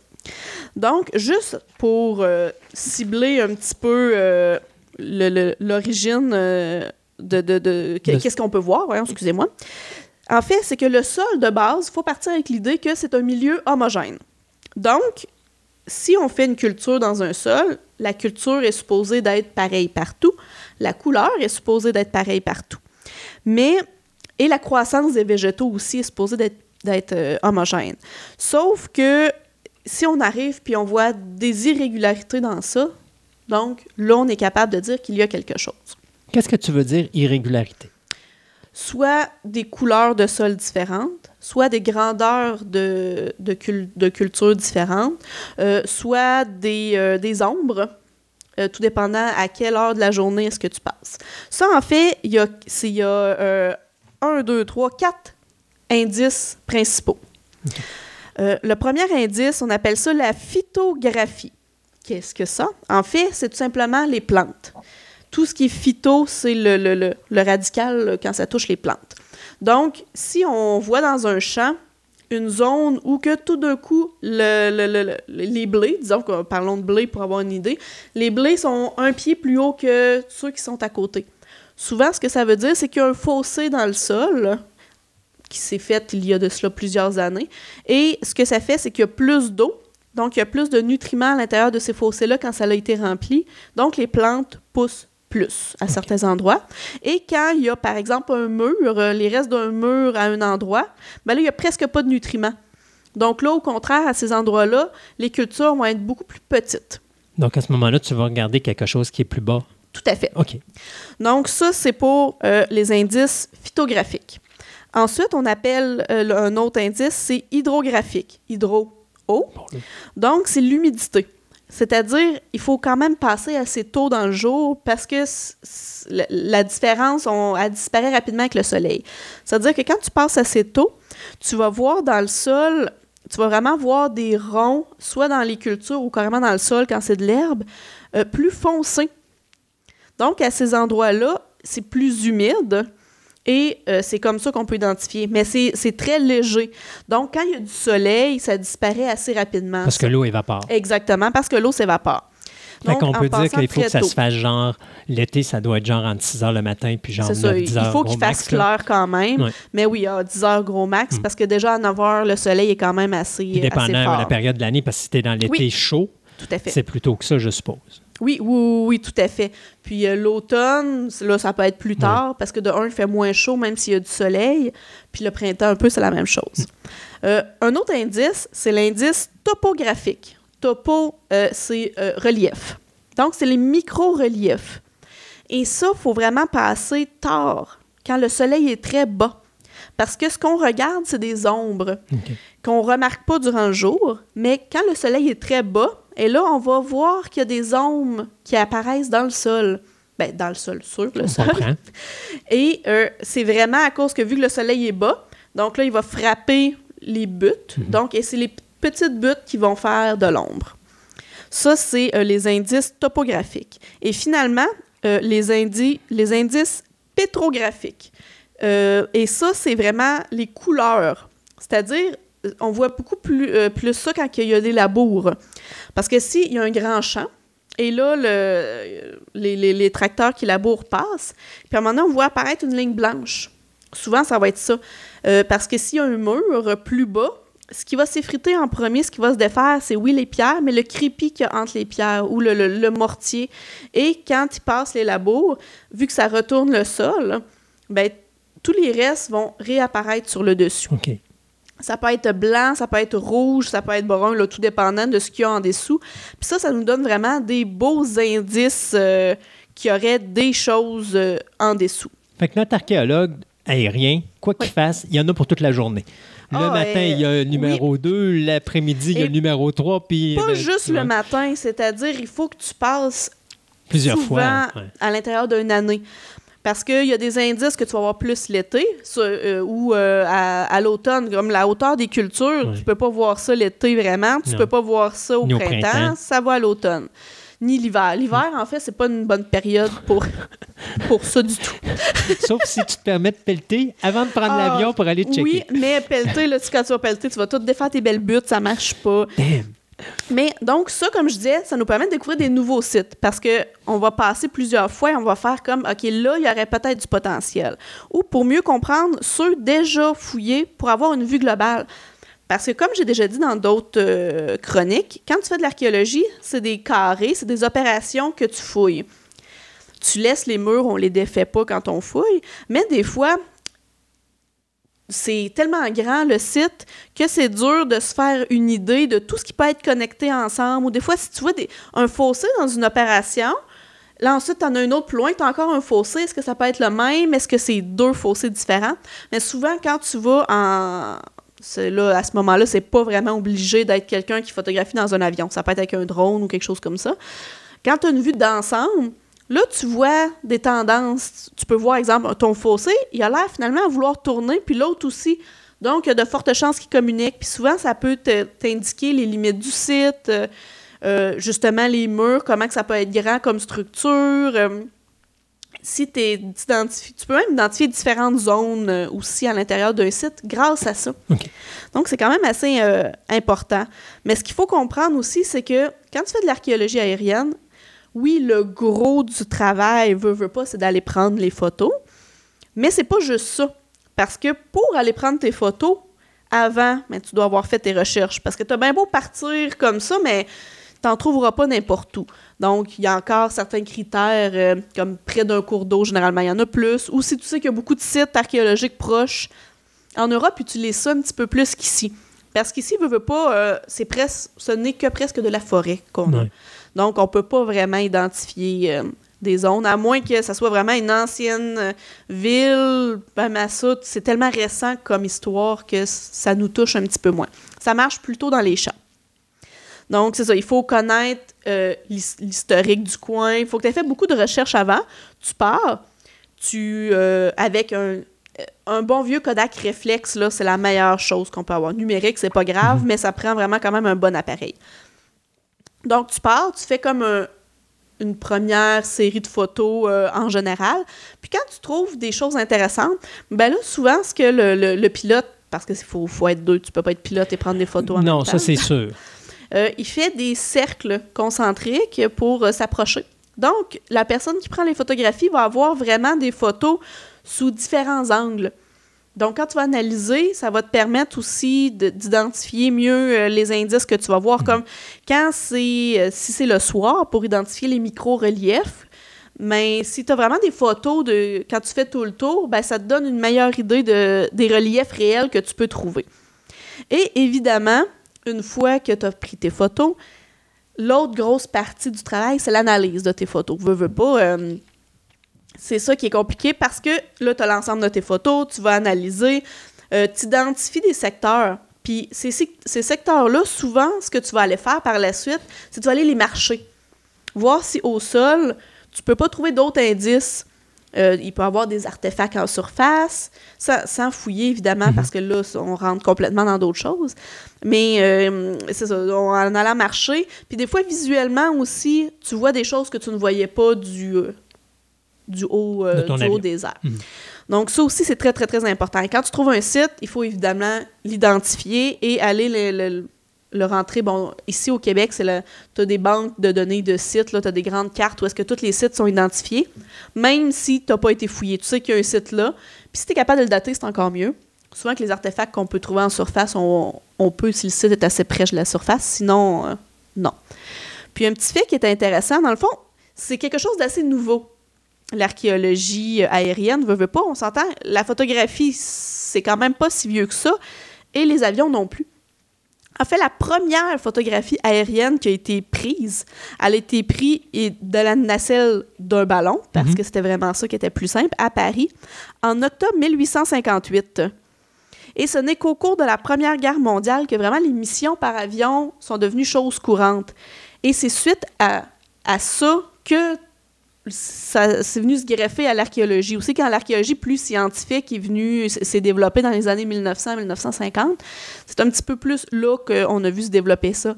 Donc, c'est pas une discipline très, très euh, vieille, euh, comme les chasseurs de trésors ou les choses comme ça. C'est quelque chose de, de petit peu plus récent. Euh, c'est un complément à une recherche archéologique, c'est-à-dire dans Oui. ton, mettons, tu as une équipe qui va à une place, je suppose que pendant qu'eux cherchent, il doit avoir aussi en plus de ça un archéologue aérien Mhm. qui, lui, doit regarder autour pour aider l'équipe Oui. plus facilement à retrouver s'il y a d'autres espaces dans l'endroit où elle travaille. Oui, oui, oui, oui. Parce qu'il ne va pas se pointer là pour le fun. là. Non. Mais il y en a. Il y en a qui, leur spécialité, c'est faire de la prospection. C'est identifier, euh, donc, souvent, c'est des propriétaires d'avions, par contre. Et ils ont développé une amour pour, euh, souvent, l'histoire, l'archéologie, parce qu'avec l'avion, l'avantage, c'est que tu peux même survoler des ruines, tout ça. Mhm. Donc, suite à ça, ils ont développé un petit peu ce désir-là et ils sont mis à prendre des photos. Oui, tu peux prendre des photos même si t'es pilote, mais Mais pour pire, prendre tu- des vraies photos, tu peux... T'engages euh, un photographe. euh, parce que déjà, la photographie, c'est quelque chose. C'est pas tous les archéologues qui vont avoir Non. les capacités d'apprendre à faire de la photographie. Donc, d'avoir un photo, mettons, un archéologue qui est aviateur va s'associer avec un photographe Mhm. aérien parce que ça existe. Oui. Il y a des gens qui sont spécialisés dans ça. Oui, tout à fait. Lui, il Mais fait de, la photo. de- de base, les archéologues, on suit toute une mini Mhm. formation en photo parce que t'as pas le choix. Savoir euh, pas prendre des photos à contre-jour, si Ouais. t'es obligé, euh, qu'est-ce qu'il faut que tu fasses.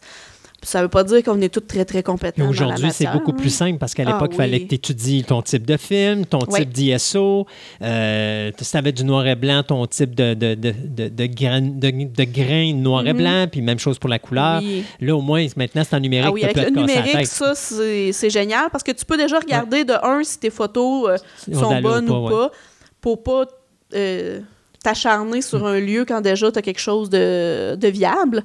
Euh, Puis les réflexes aujourd'hui aussi, euh, même si c'est la même mécanique qu'à l'époque, le réflexe mélangé avec le numérique nous donne des photos quand même Oui. euh, très bonnes avec ça, ça fait certains ajustements déjà vraiment vraiment plaisants. Mhm. Puis l'archéologie aérienne, je dirais l'été dernier, on en a entendu parler beaucoup plus. Pourquoi? En Europe, il y a eu une grosse sécheresse durant l'été, où, euh, où là, ça a été très, très, très, très, très sec. Donc, en Europe, surtout en Angleterre, euh, il y en a beaucoup que ça a fait ressurgir des sites que les gens ne savaient pas. Je vais essayer de vous décrire des photos, OK. mais c'est vraiment, on voit dans les champs, il y a des zones en rond. Les champs, comme, bon, je vais partir Mhm. du début, les champs, comme c'est très sec, sont jaunes. OK. Ils sont très jaunes. Oui, parce que là, les- tout ce qui est euh, végétation, Euh, il y a pas- sec, manque d'eau, euh, exactement. Donc, ça venait très sec. Et à ce moment-là, c'est les fossés qu'on voit très bien.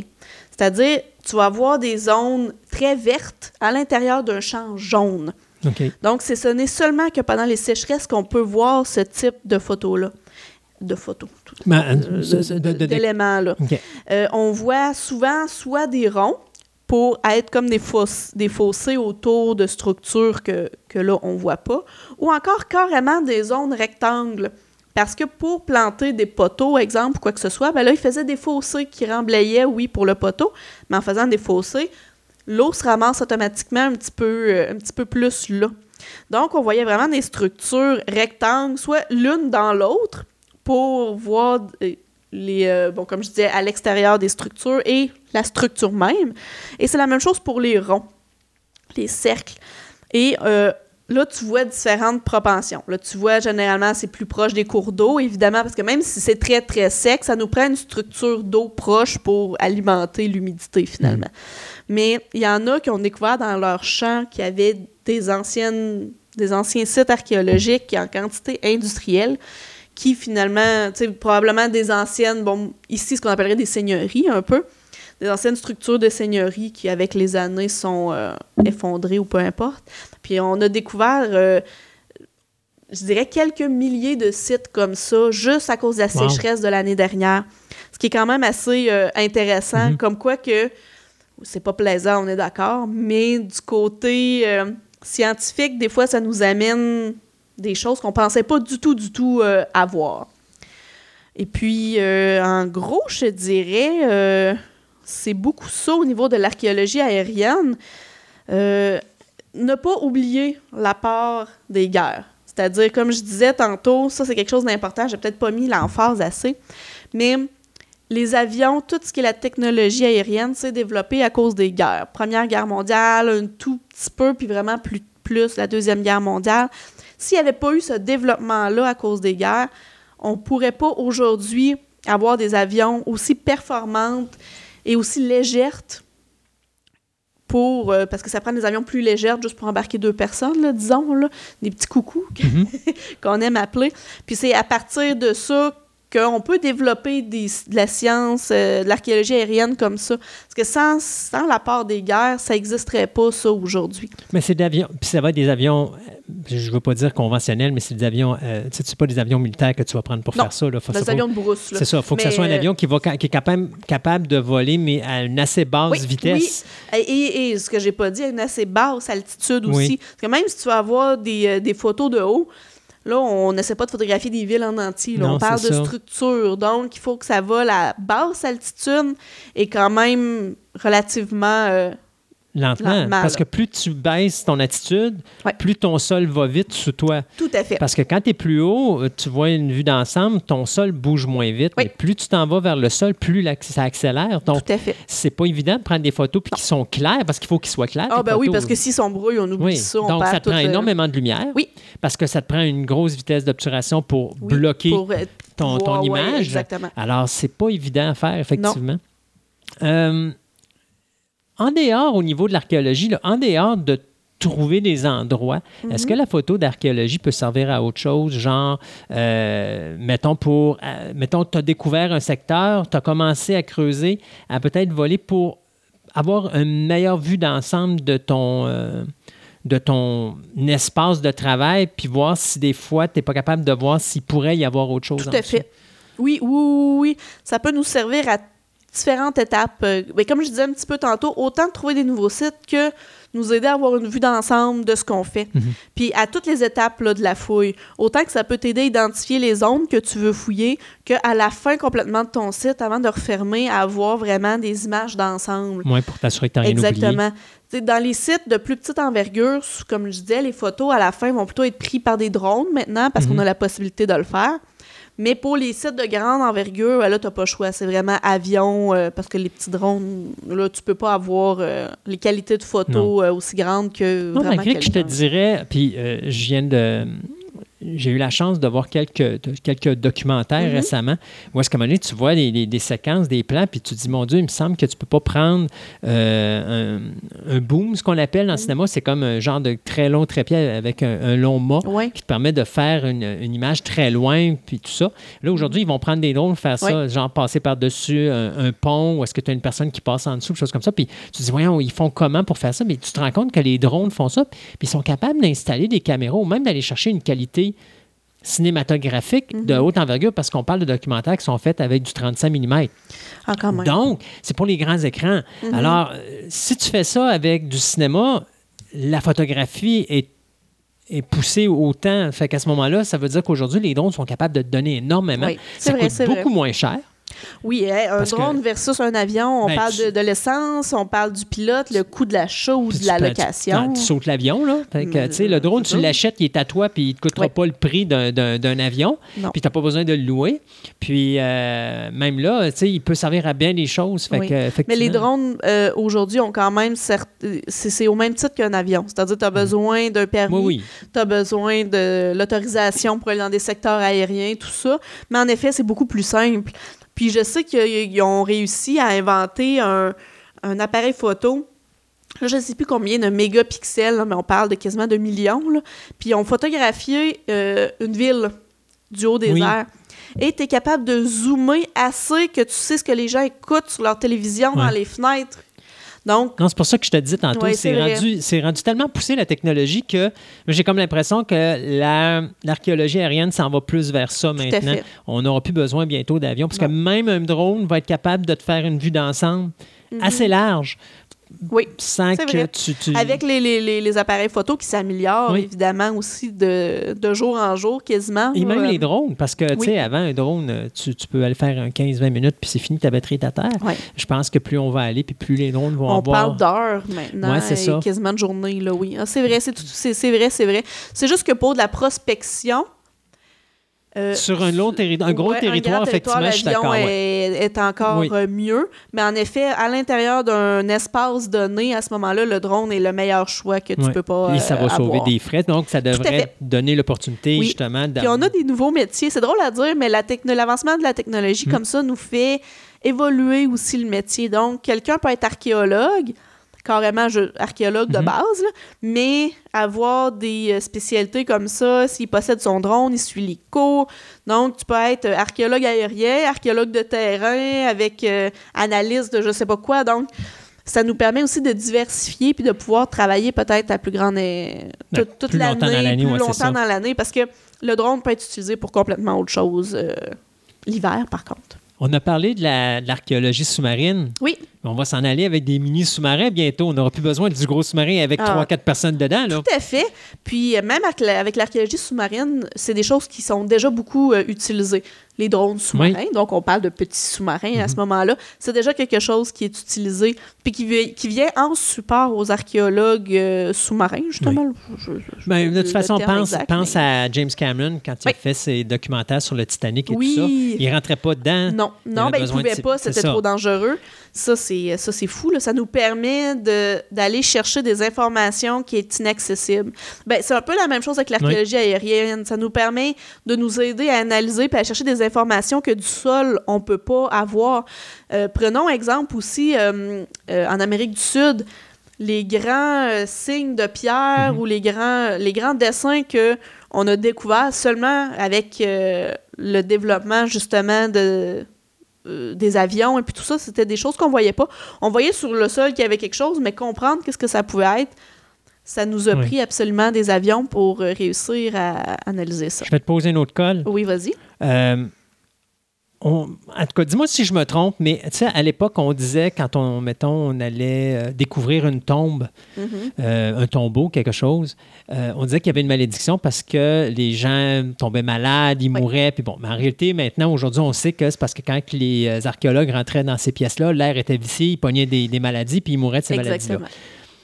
Quand tu découvres, des, puis ça, c'est probablement quelque chose qu'on peut mettre dans euh, l'archéologie aérienne 2B, euh, c'est-à-dire que quand tu découvres des tombeaux, des choses comme ça, maintenant, je pense que le drone va devenir une façon d'aller explorer Ah, l'intérieur sécuritairement. Oui, oui, oui. Des En attendant, robots oui. aussi. Euh, Puis juste pour donner un exemple, il y a oui les robots comme ça, mais ils analysent maintenant les matières.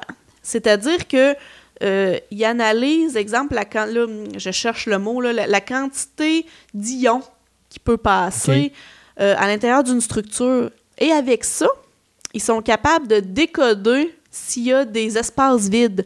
Par exemple, des chambres. Là, euh, je donne un exemple, pyramide. Mhm. Pyramide Oui. d'Égypte. Euh, pour, ils ont, a- avec ça, ils ont découvert des nouvelles chambres pour, dans la grande pyramide de Gizeh, de Khéops, je veux dire, à Gizeh, ils ont découvert des nouvelles chambres dans la pyramide. Où est-ce que là, ils sont capables d'aller explorer avec des petites caméras, des Oui. petits drones ou des petits robots, là, tout dépendant. Et avec ces capteurs de matière-là, c'est pas juste les ions, là, il y a d'autres euh, types d'atomes, finalement, qui sont capables, ils en projettent, puis c'est quand la quantité qui revient, ou ils sont capables de calculer ça avec la quantité par rapport à l'extérieur, tu as tant de quantité d'un type d'atome, rendu à l'intérieur, tu as telle quantité. Mais ils sont capables de- de- d'identifier des cavités. Et là, ils ont découvert avec ça probablement une partie de comment la pyramide a été faite parce que tu as des. euh, ils ont découvert euh, des. euh, Comment je pourrais expliquer ça? De- de- des, des routes Oui, à l'intérieur de la, de la pyramide qui monte en zigzag. Et chaque bout, elle donne à l'extérieur de la pyramide. Donc, quand ils ont construit la pyramide, ils ont probablement utilisé ces galeries-là, finalement, pour amener les pierres en haut. Donc, tu sais, où est-ce que tu as une pente pas Ouais. trop abrupte, tout ça. Et avec ça, ils ont aussi découvert justement un nouveau passage et une grande chambre qui est aussi grande que la, grande chambre, finalement, qui s'appelle vraiment comme ça, qui a déjà été fouillée. Donc, ils pensent qu'ils pourraient réussir à trouver un autre tombeau à cet endroit-là. Ils sont capables d'identifier si elle est en pente, si elle n'est pas en pente, comment faire pour se rendre. Tout ça avec des nouvelles technologies. Puis, comme on n'est pas capable de se rendre là encore, ben, c'est là que Ouais. les drones et, les, euh, et les petits robots euh, viennent en aide euh, aux humains aussi. Petite question pour finir. Oui. Euh, L'archéologue aérien. Est-ce qu'il travaille pour un archéologue en chef ou il décide qu'il s'en va puis qu'il fait une recherche à telle place? Puis après ça, il va dire écoutez, voilà ce que j'ai trouvé, c'est quelqu'un qui est intéressé, venez ramasser le, Euh, le secteur. ouais, je ou il deux. devient lui, lui-même Il le. devient- souvent, il va devenir l'investigateur, mais euh, souvent, eux, leur trip est de découvrir. Mais faire les recherches euh, par la suite, si tu as les subventions, ils vont y aller.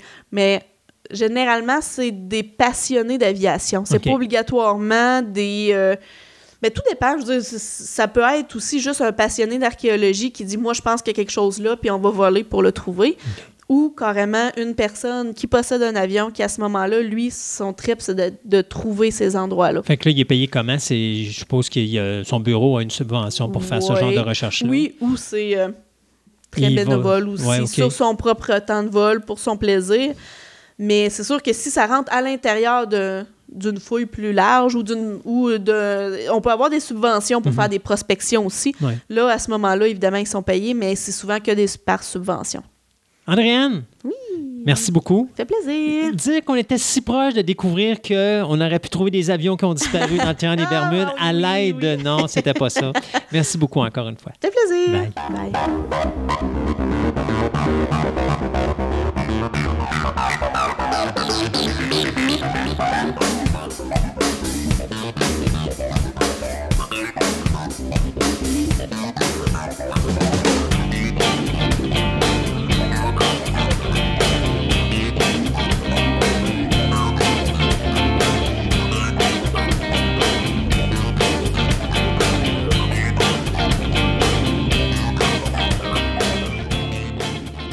On parle de tout ici à Fantastica, incluant la conception de linge. Et j'ai avec moi en studio Aurore. Lonis. Lonis, c'est ça? C'est ça. Je veux pas, ça prend deux O, mais moi j'ai l'habitude de dire Lounis, mais c'est Lonis. C'est Lonis. En Belgique, on n'associe pas les lettres. On les laisse telles quelles. D'accord. Alors, Aurore, bonjour, bienvenue à Fantastica. Merci de m'accueillir ici. Ben, ça fait plaisir. Expliquez-nous un petit peu qu'est-ce que vous faites. En fait, je fais du crochet. Alors, les gens confondent souvent ça avec euh, le tricot. Euh, c'est pas du tricot, une, on va dire que c'est une variante du tricot. La différence entre les deux, tout simplement, c'est qu'on utilise un seul bâton et pas deux. Et les mailles sont un petit peu moins complexes que le tricot. Fait que c'est beaucoup plus facile de rattraper, euh, je veux dire, un projet qui, qui se rate. On défait juste la laine et on peut refaire une pelote au complète. Parce que ça part d'un seul fil et non de, de plusieurs, tout simplement. Qu'est-ce qu'on fait exactement comme, euh, comme type de linge? On fait un peu de tout, tout ce qui est faisable en fait en laine, parce que ça, ça prend de la laine, c'est la base. Euh, on fait du linge de vaisselle, on fait des, des peluches pour enfants, on fait de la décoration, on peut faire des couvertures, qu'est-ce que j'ai, des pantoufles, euh, vraiment tout ce qui est qu'on peut faire avec de la laine, tout simplement. OK. C'est venu de où cette passion de faire ça? Hi, c'est venu de loin. En tant que tel, euh, j'en faisais quand j'étais petite fille. J'avais arrêté au-dessus de 10 ans parce que ma grand-mère est morte, parce que c'est ma grand-mère qui en faisait. Et en fait, euh, récemment, euh, il y a comme une mode à Québec qui est comme revenue. Et j'ai une amie qui est arrivée chez nous en me disant Hey, t'as-tu vu ce que je sais faire J'ai dit Ben oui, c'est du crochet. Fait que tout simplement. Elle, là, elle m'a dit Tu sais-tu en faire J'ai dit Hey boy, ça fait longtemps que j'ai pas fait ça, mais oui, les bases, je les connais tout simplement. Et en fait, tout petit à petit, c'est revenu de là. J'ai commencé à en refaire beaucoup. C'était plus un jeu, je veux dire, un, un passe-temps pour euh, entre amis, qui est devenu en fait euh, un petit peu plus gros que ça, parce que en- au fur et à mesure que j'ai montré ça aux personnes qui étaient autour de moi, qui disaient non ben, wow, c'est beau, tu devrais les vendre. Euh, au début, j'étais comme non, je trouve pas que j'ai du talent pour vendre ce que je fais. Et en fait, je me suis rendu compte que les gens étaient prêts à payer pour ce que je fais, fait que j'ai commencé à démarrer ça comme ça. Fait que pour le moment, c'est juste du bouche à oreille plus que d'autres choses. J'ai une page Facebook, mais ça se limite vraiment à ça. OK. Comment est-ce qu'on. D'où vient l'idée de faire un projet? Donc, exemple, quand on va partir un projet au niveau de la conception, on commence où? Ben, soit si vous êtes assez bon avec votre imagination, je ne suis, pas- je suis pas rendue là parce que les conceptions de patron, il faut quand même que c'est une certaine forme. Euh, c'est pas, euh, je suis pas encore assez douée pour le faire. Ça va peut-être venir dans 10, 20 ans, 30 ans quand je vais en faire. Là, techniquement, j'en fais depuis à plein temps depuis à peu près deux ans. Fait que déjà, faut que faut comprendre qu'il faut arriver à le mettre en forme. Fait qu'il faut euh, avoir un certain sens créatif, si je puis dire, pour voir que ça a de l'allure. Ce que je veux dire par là, c'est que quand on fait un toutou, ben, si vous cousez les, les yeux croches, ça va se voir. C'est sûr que euh, faut avoir l'œil pour ces genres de détails. Fait que c'est ça. Fait que moi, ce que je fais, c'est que ben, je, je navigue beaucoup sur Pinterest et euh, je regarde. Puis des fois, il y a des, euh, des inspirations qui vont, qui vont me venir en regardant ça, en disant Ah, tiens, j'ai envie de faire ça. Je sais pas trop c'est quoi, mais j'ai envie de faire ça. Et ou alors, j'ai des gens qui m'arrivent, euh, comme la semaine passée, on m'a dit ben, Je veux une tortue. Ok, fine, on va faire une tortue. C'est un petit peu comme ça que je fais mes projets, tout simplement. Je, je me mets pas de, de pression, en fait. Je fais ça vraiment pour le plaisir. Fait que si ça devient euh, une contrainte, ça sert à rien. Pour moi, ça sert à rien. Fait qu'il faut vraiment que le projet me parle et qu'il me donne envie. Parce que pour donner une idée, j'ai fait une couverte pour euh, un Lee Queen. Ça m'a pris six mois à la faire. Fait que ça prend énormément de temps. Fait que si vous n'avez pas envie de faire votre projet qui vous tente pas, euh, vous le finirez pas. Il va finir dans le fin fond d'une armoire. Hmm. Fait que moi, c'était pas mon but. Au lieu d'un six mois, ça va être un six ans? Oui, carrément. carrément. Parce que ça prend du temps puis ça prend de la patience. Fait qu'il faut vraiment être quelqu'un de très minutieux puis de quelqu'un de très patient pour faire ces choses-là. OK. Est-ce qu'on a eu des cours ou c'est vraiment quelque chose que grand-mère a, a enseigné puis que maman a enseigné? Euh, non, ma maman n'était pas du tout artisanat. Fait grand-mère pour la base. Et euh, quand ça m'est revenu, je veux dire YouTube. Mais moi, je suis une touche à tout. Fait que euh, j'aime regarder des vidéos. En regardant des vidéos sur YouTube, pardon, j'ai réussi à reprendre le fil puis à apprendre parce qu'on ne connaît pas toutes les mailles. Même après deux ans, je veux dire, il y a la base. Puis des fois, on se retrouve face à un, je veux un patron, puis on se dit genre, ah tiens, cette maille-là, je sais pas c'est quoi. Fait qu'il faut aller voir et il faut pas avoir peur, puis réessayer, puis recommencer jusqu'à temps que le résultat, en fait, euh, nous plaît personnellement. Fait que c'est comme ça que c'est comme ça que moi je fais. Je taponne vraiment dessus, puis j'essaye. Ça peut-tu arriver qu'on prenne un patron pour la base, mais qu'on le modifie? Oui. Euh, je me suis retrouvée avec euh, un exemple de, de peluche pour enfants. C'était un Pokémon que j'avais eu à faire et euh, pour moi, ça n'avait aucun sens. Fait qu'à un moment donné, je j'avais réessayé, réessayé, réessayé, réessayé, réessayé. Il n'y avait pas moyen d'arriver comme ce qui était marqué. Fait que j'ai décidé de le modifier pour arriver exactement au même résultat. Parce qu'il faut savoir que le langage du crochet, c'est quand même un petit peu universel. Fait qu'une maille reste une maille, je veux dire, euh, en espagnol, en russe ou peu importe, ça sera toujours les mêmes abréviations. Fait qu'on peut toujours adapter et puis essayer de faire de quoi avec. Juste pour qu'on comprenne, parce que moi, Ouais. je connais pas la maille, donc Oui. euh, je, je comprends. Expliquez-nous un peu la technicalité de comment que ça fonctionne.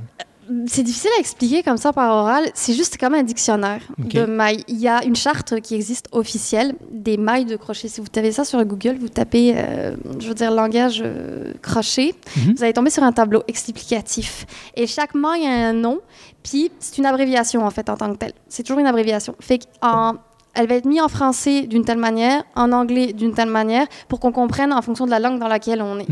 Fait tout Qu'est-ce qu'on appelle une maille? Une maille, c'est. euh, euh, c'est ça qui va faire que le projet va ressembler à de quoi. Il faut qu'on pique la laine quelque part. parce que C'est ça, une maille. Mais ça peut être ce qu'on appelle une double Donc, en réalité, maille. c'est comme sur votre patron. Oui. Puis sur le patron, il y a quoi? Il y a des trous, je suppose. Que c'est Non, c'est vraiment écrit, euh, exemple, pour euh, une, une double maille, ça va être marqué DC. OK. Double crochet, en fait, en anglais, qui veut dire double maille, tout simplement en français. C'est vraiment des abréviations. Fait qu'il faut vraiment comprendre ça. Et c'est pour ça qu'il y en a qui abandonnent très vite, parce que ça ne nous vient pas comme ça de lire un patron. Moi, je, je veux dire, avec le temps, euh, ben oui, c'est ça, ça, ça, ça et ça. Mais c'est pas ça, c'est expliqué nulle part, là, Mhm. que c'est un dictionnaire de, de mailles qu'il faut comprendre. C'est en allant voir sur YouTube qu'il y a des madames qui expliquent ça. Euh, qui disent ben ça ça veut dire ça ça, veut- ça veut dire ça fait qu'on finit par l'apprendre et c'est ça que je trouve dommage en fait qui est très difficile parce qu'il n'y a pas de cours nécessairement qui existent Euh, il n'y a pas de d'endroits spécialisés même à Québec même pour les laines c'est quelque chose qui est en voie de disparition les gens euh, il y en a qui savent même pas c'est quoi ils sont comme moi, mais c'est du tricot. Non, c'est pas du tricot, c'est du crochet. C'est pas la même affaire. Il Mhm. faut vraiment aller dans des endroits bien spécifiques pour trouver. Et ça, je trouve ça dommage. Un projet difficile qu'on a fait? Oh oui. Oh, il y en a. Oh oui, il y en a. Euh, j'ai fait euh, pour un ami euh, encore des Pokémon, on va dire que c'est toujours des Pokémon. Mais c'est fait difficile des Pokémon. Puis en plus, c'est pas tranquille, ça bouge non, toujours. ça bouge tout le temps, mais j'ai dû mettre du métal pour faire tenir les ailes parce que c'était Charizard que j'avais eu en commande. Et on va dire que Charizard a des très grandes ailes de chauve-souris. Et il faut les faire tenir, ces ailes. Là, fait que ça m'a pris trois semaines d'assemblage à 6 heures par jour pour arriver à faire que ça ressemble à quelque chose. Et il y avait du métal dans les ailes pour que je puisse arriver à les piquer, pour les faire tenir et pour qu'ils restent mobiles pour que ça bouge. Ça, ça a été un des projets euh, les plus compliqués à faire. Je l'ai fait une fois J'ai dit que je ne le referai plus jamais et je ne l'ai plus jamais refait. On va être très honnête, plus jamais. Parce que c'est très très long. Il faut savoir que c'est super long. Chaque projet, au plus la pièce est petite, au plus ça prend du temps. Parce qu'au plus il faut que ça soit précis et que ça ressemble à de quoi. Parce que si votre carré ressemble pas à un carré, là, ça sert à rien d'aller le coudre. Et moi, je suis très perfectionniste. C'est mon gros défaut. Il faut que ça ressemble à de quoi. Tantôt, on parlait de crochet. Oui. Euh, on va parler, comme on va coudre du tricot, c'est des longues baguettes. Oui. Bon. Est-ce que pour vous, le même travail, c'est la même chose? C'est des longues baguettes ou C'est des- la moitié. Généralement, un crochet, c'est la moitié d'une baguette de tricot. OK. Et- Mais ça va aussi par taille. Comme les, les, les pointes de. On appelle ça des pointes en fait, de tricot. C'est la même chose. Mais c'est juste beaucoup plus petit. C'est beaucoup plus maniable, en fait, tout simplement. Et en fait, le, le crochet va être de plus en plus gros en fonction de la laine que vous allez utiliser. Je veux dire, on peut avoir des crochets jusqu'à 10 mm. Fait que vous allez avoir une très, très grosse laine. Fait que ça va faire des très, très gros projets. Au plus vous descendez dans l'autre sens, je veux dire, il y a des crochets d'un millimètre. Ben, je vous souhaite bien du plaisir parce que ça, c'est quasi de la broderie. Et c'est, c'est vraiment hyper minutieux. Il faut vraiment pas se tromper. On voit pas le point. On voit absolument rien. Fait que là, on se trompe, ben, on peut recommencer quasi à zéro. C'est pour ça que je dis que c'est un travail de patience énormément. Il Ouais. faut vraiment pas s'énerver quand on fait de quoi et prendre le temps de le faire comme il faut. Est-ce que c'est compliqué? Mettons un exemple, vous faites une pièce, Mhm. euh, vous travaillez ailleurs, donc Mhm. vous n'avez pas nécessairement le temps de faire ça 24 heures sur 24. Non. Euh, ça peut être donc, je ne sais pas moi, une couverte de lit, exemple. Oui. Et puis, euh, il y a beaucoup de... Parce que je, je suppose qu'on peut, dans votre couverte de lit, mettre plusieurs images différentes. Donc, une couverte Pokémon, mettons, avec plein de Pokémon différents. Oui. Euh, Est-ce que c'est difficile d'arrêter et de recommencer? Est-ce qu'il y a des Non. risques que ça se défasse pendant entre Oui. les deux? Mais c'est ça l'avantage du crochet par rapport au tricot, c'est que même si ça se défait, c'est facile de le reprendre parce que ça se défait dans un fil. Fait que si jamais vous savez plus où vous êtes et que vous êtes complètement perdu, il y a des petits guides qu'on met à la fin des lignes. Fait que c'est des petites choses en plastique en fait ou qu'on rentre dans la maille et qui, qui est fermée. Comme ça, ça nous évite d'aller trop loin, de retirer trop loin dans notre travail et on, on peut s'arrêter. Fait que si vous savez plus où vous êtes dans votre ligne, ben vous tirez le fil jusqu'au jusqu'au guide puis vous recommencez, vous repartez. Le crochet, on n'a pas cette possibilité. euh, pardon, le tricot n'a pas toujours cette possibilité. Des fois, euh, quand on travaille avec beaucoup de sortes de laine, ben ça s'en mêle et il n'y a plus moyen de récupérer. Il faut vraiment euh, arriver à patenter de quoi pour essayer de récupérer. C'est pour ça que j'ai pas repris le tricot parce que je suis en faire et je trouvais ça bien plus compliqué que, que le crochet. C'est quelque chose qui se fait beaucoup aujourd'hui? Parce que, on va parler du tricot, là. Moi, je me rappelle, nos mères et nos grands-mères, ils faisaient ça à journée longue. Puis ça. surtout mes grands, la grand-mère. La grand-mère et puis l'arrière-grand-mère faisaient ça à journée longue euh, parce qu'ils étaient à la maison. Puis, bon, ils faisaient des chaussettes, ils faisaient des bas, ils faisaient toutes sortes de gilets. Euh, D'ailleurs, tu avais la majorité du temps ça à Noël, puis il était trop grand. Alors, euh, puis là, il fallait que tu grandisses ou que tu prennes du poids pour rentrer dans le gilet. Mais c'est quelque chose qui se faisait beaucoup à l'époque. Aujourd'hui, il me semble que c'est quelque chose qu'on voit moins souvent.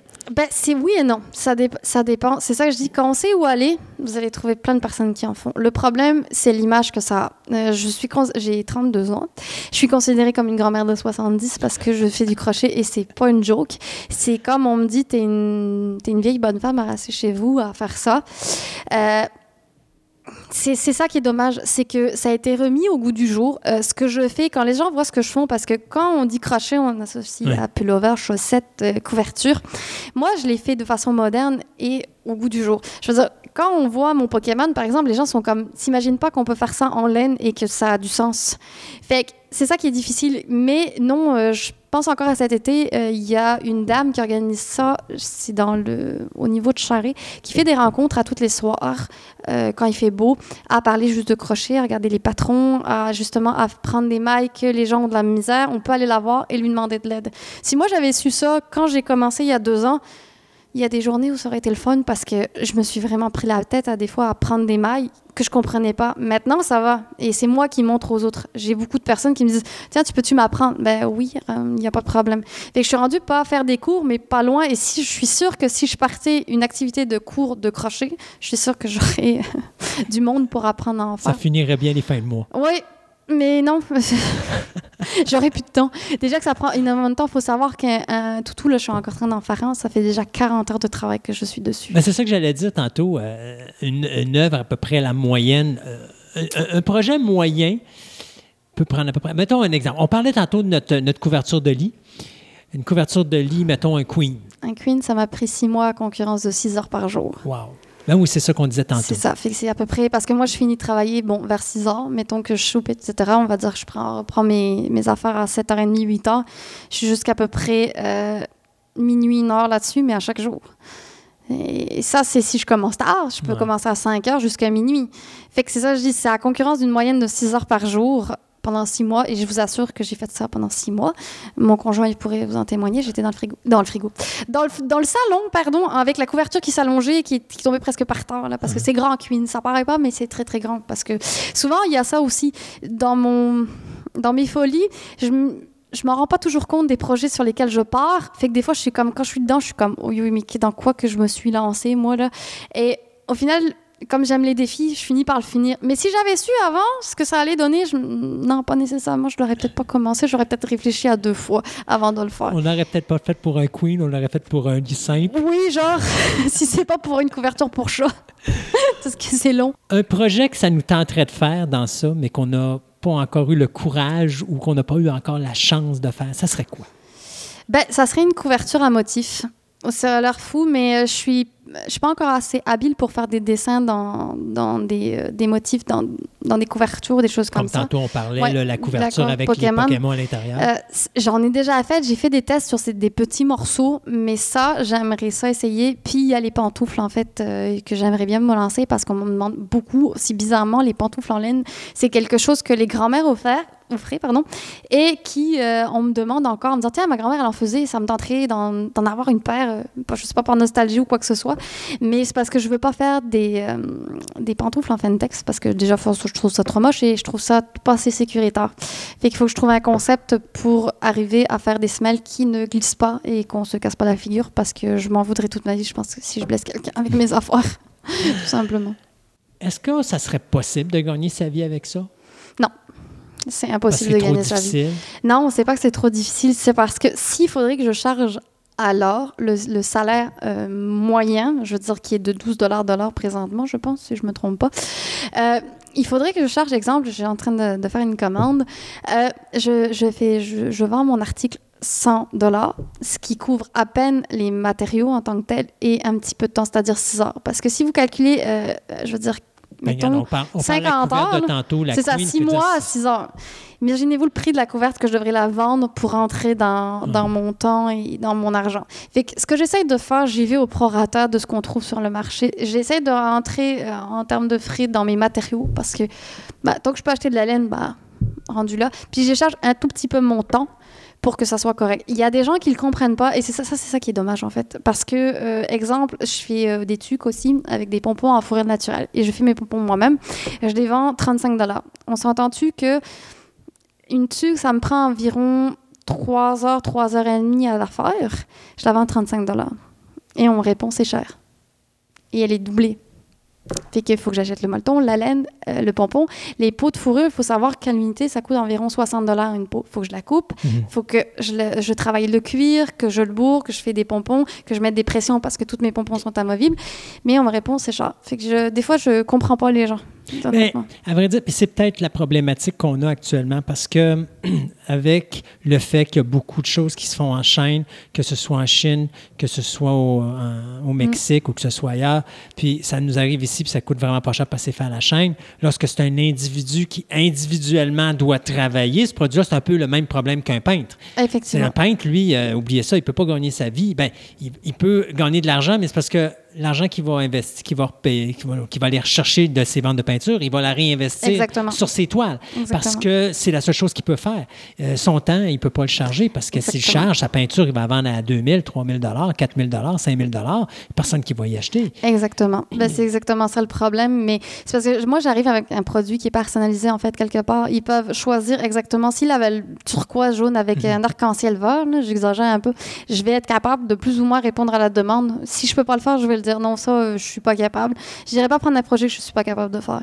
Que c'est ça que je trouve un peu dommage. À partir du moment où on a quelque chose qu'on peut concevoir je veux dire de A à Z, avec les couleurs qu'on veut, avec euh, les matériaux qu'on veut. Je peux mettre des ornements, je peux mettre des boutons, je peux mettre des perles, si vous voulez, je peux mettre à peu près n'importe quoi. Et qu'on me dise qu'arrivé à la fin, je la charge 35 on me dit, ben c'est cher, Euh, j'ai un, petit peu de la misère à comprendre. Limite, je suis même pas tentée de le vendre à cette personne-là en disant, ben regarde, si tu trouves ça cher alors que tu as du fait main, tu as du fait sur mesure, je trouve ça un peu dommage. C'est ça. ça. Moi, ça me dérange pas qu'on trouve ça cher, mais qu'on vient pas me, ben, me commander quelque chose, entre guillemets. Il faut s'attendre que si c'est du fait main et qu'il y a du temps investi là-dedans, ça va coûter, oui, un petit peu plus cher que ce que vous allez trouver sur le marché. Oui, parce que là-bas, eux autres, c'est des machines qui font. puis- Exactement. Puis Lorsqu'on fait de quoi, Mhm. qui est un petit peu comme tantôt on parlait de notre fameuse couverte de, De de, Pokémon. dessus de lit, ouais.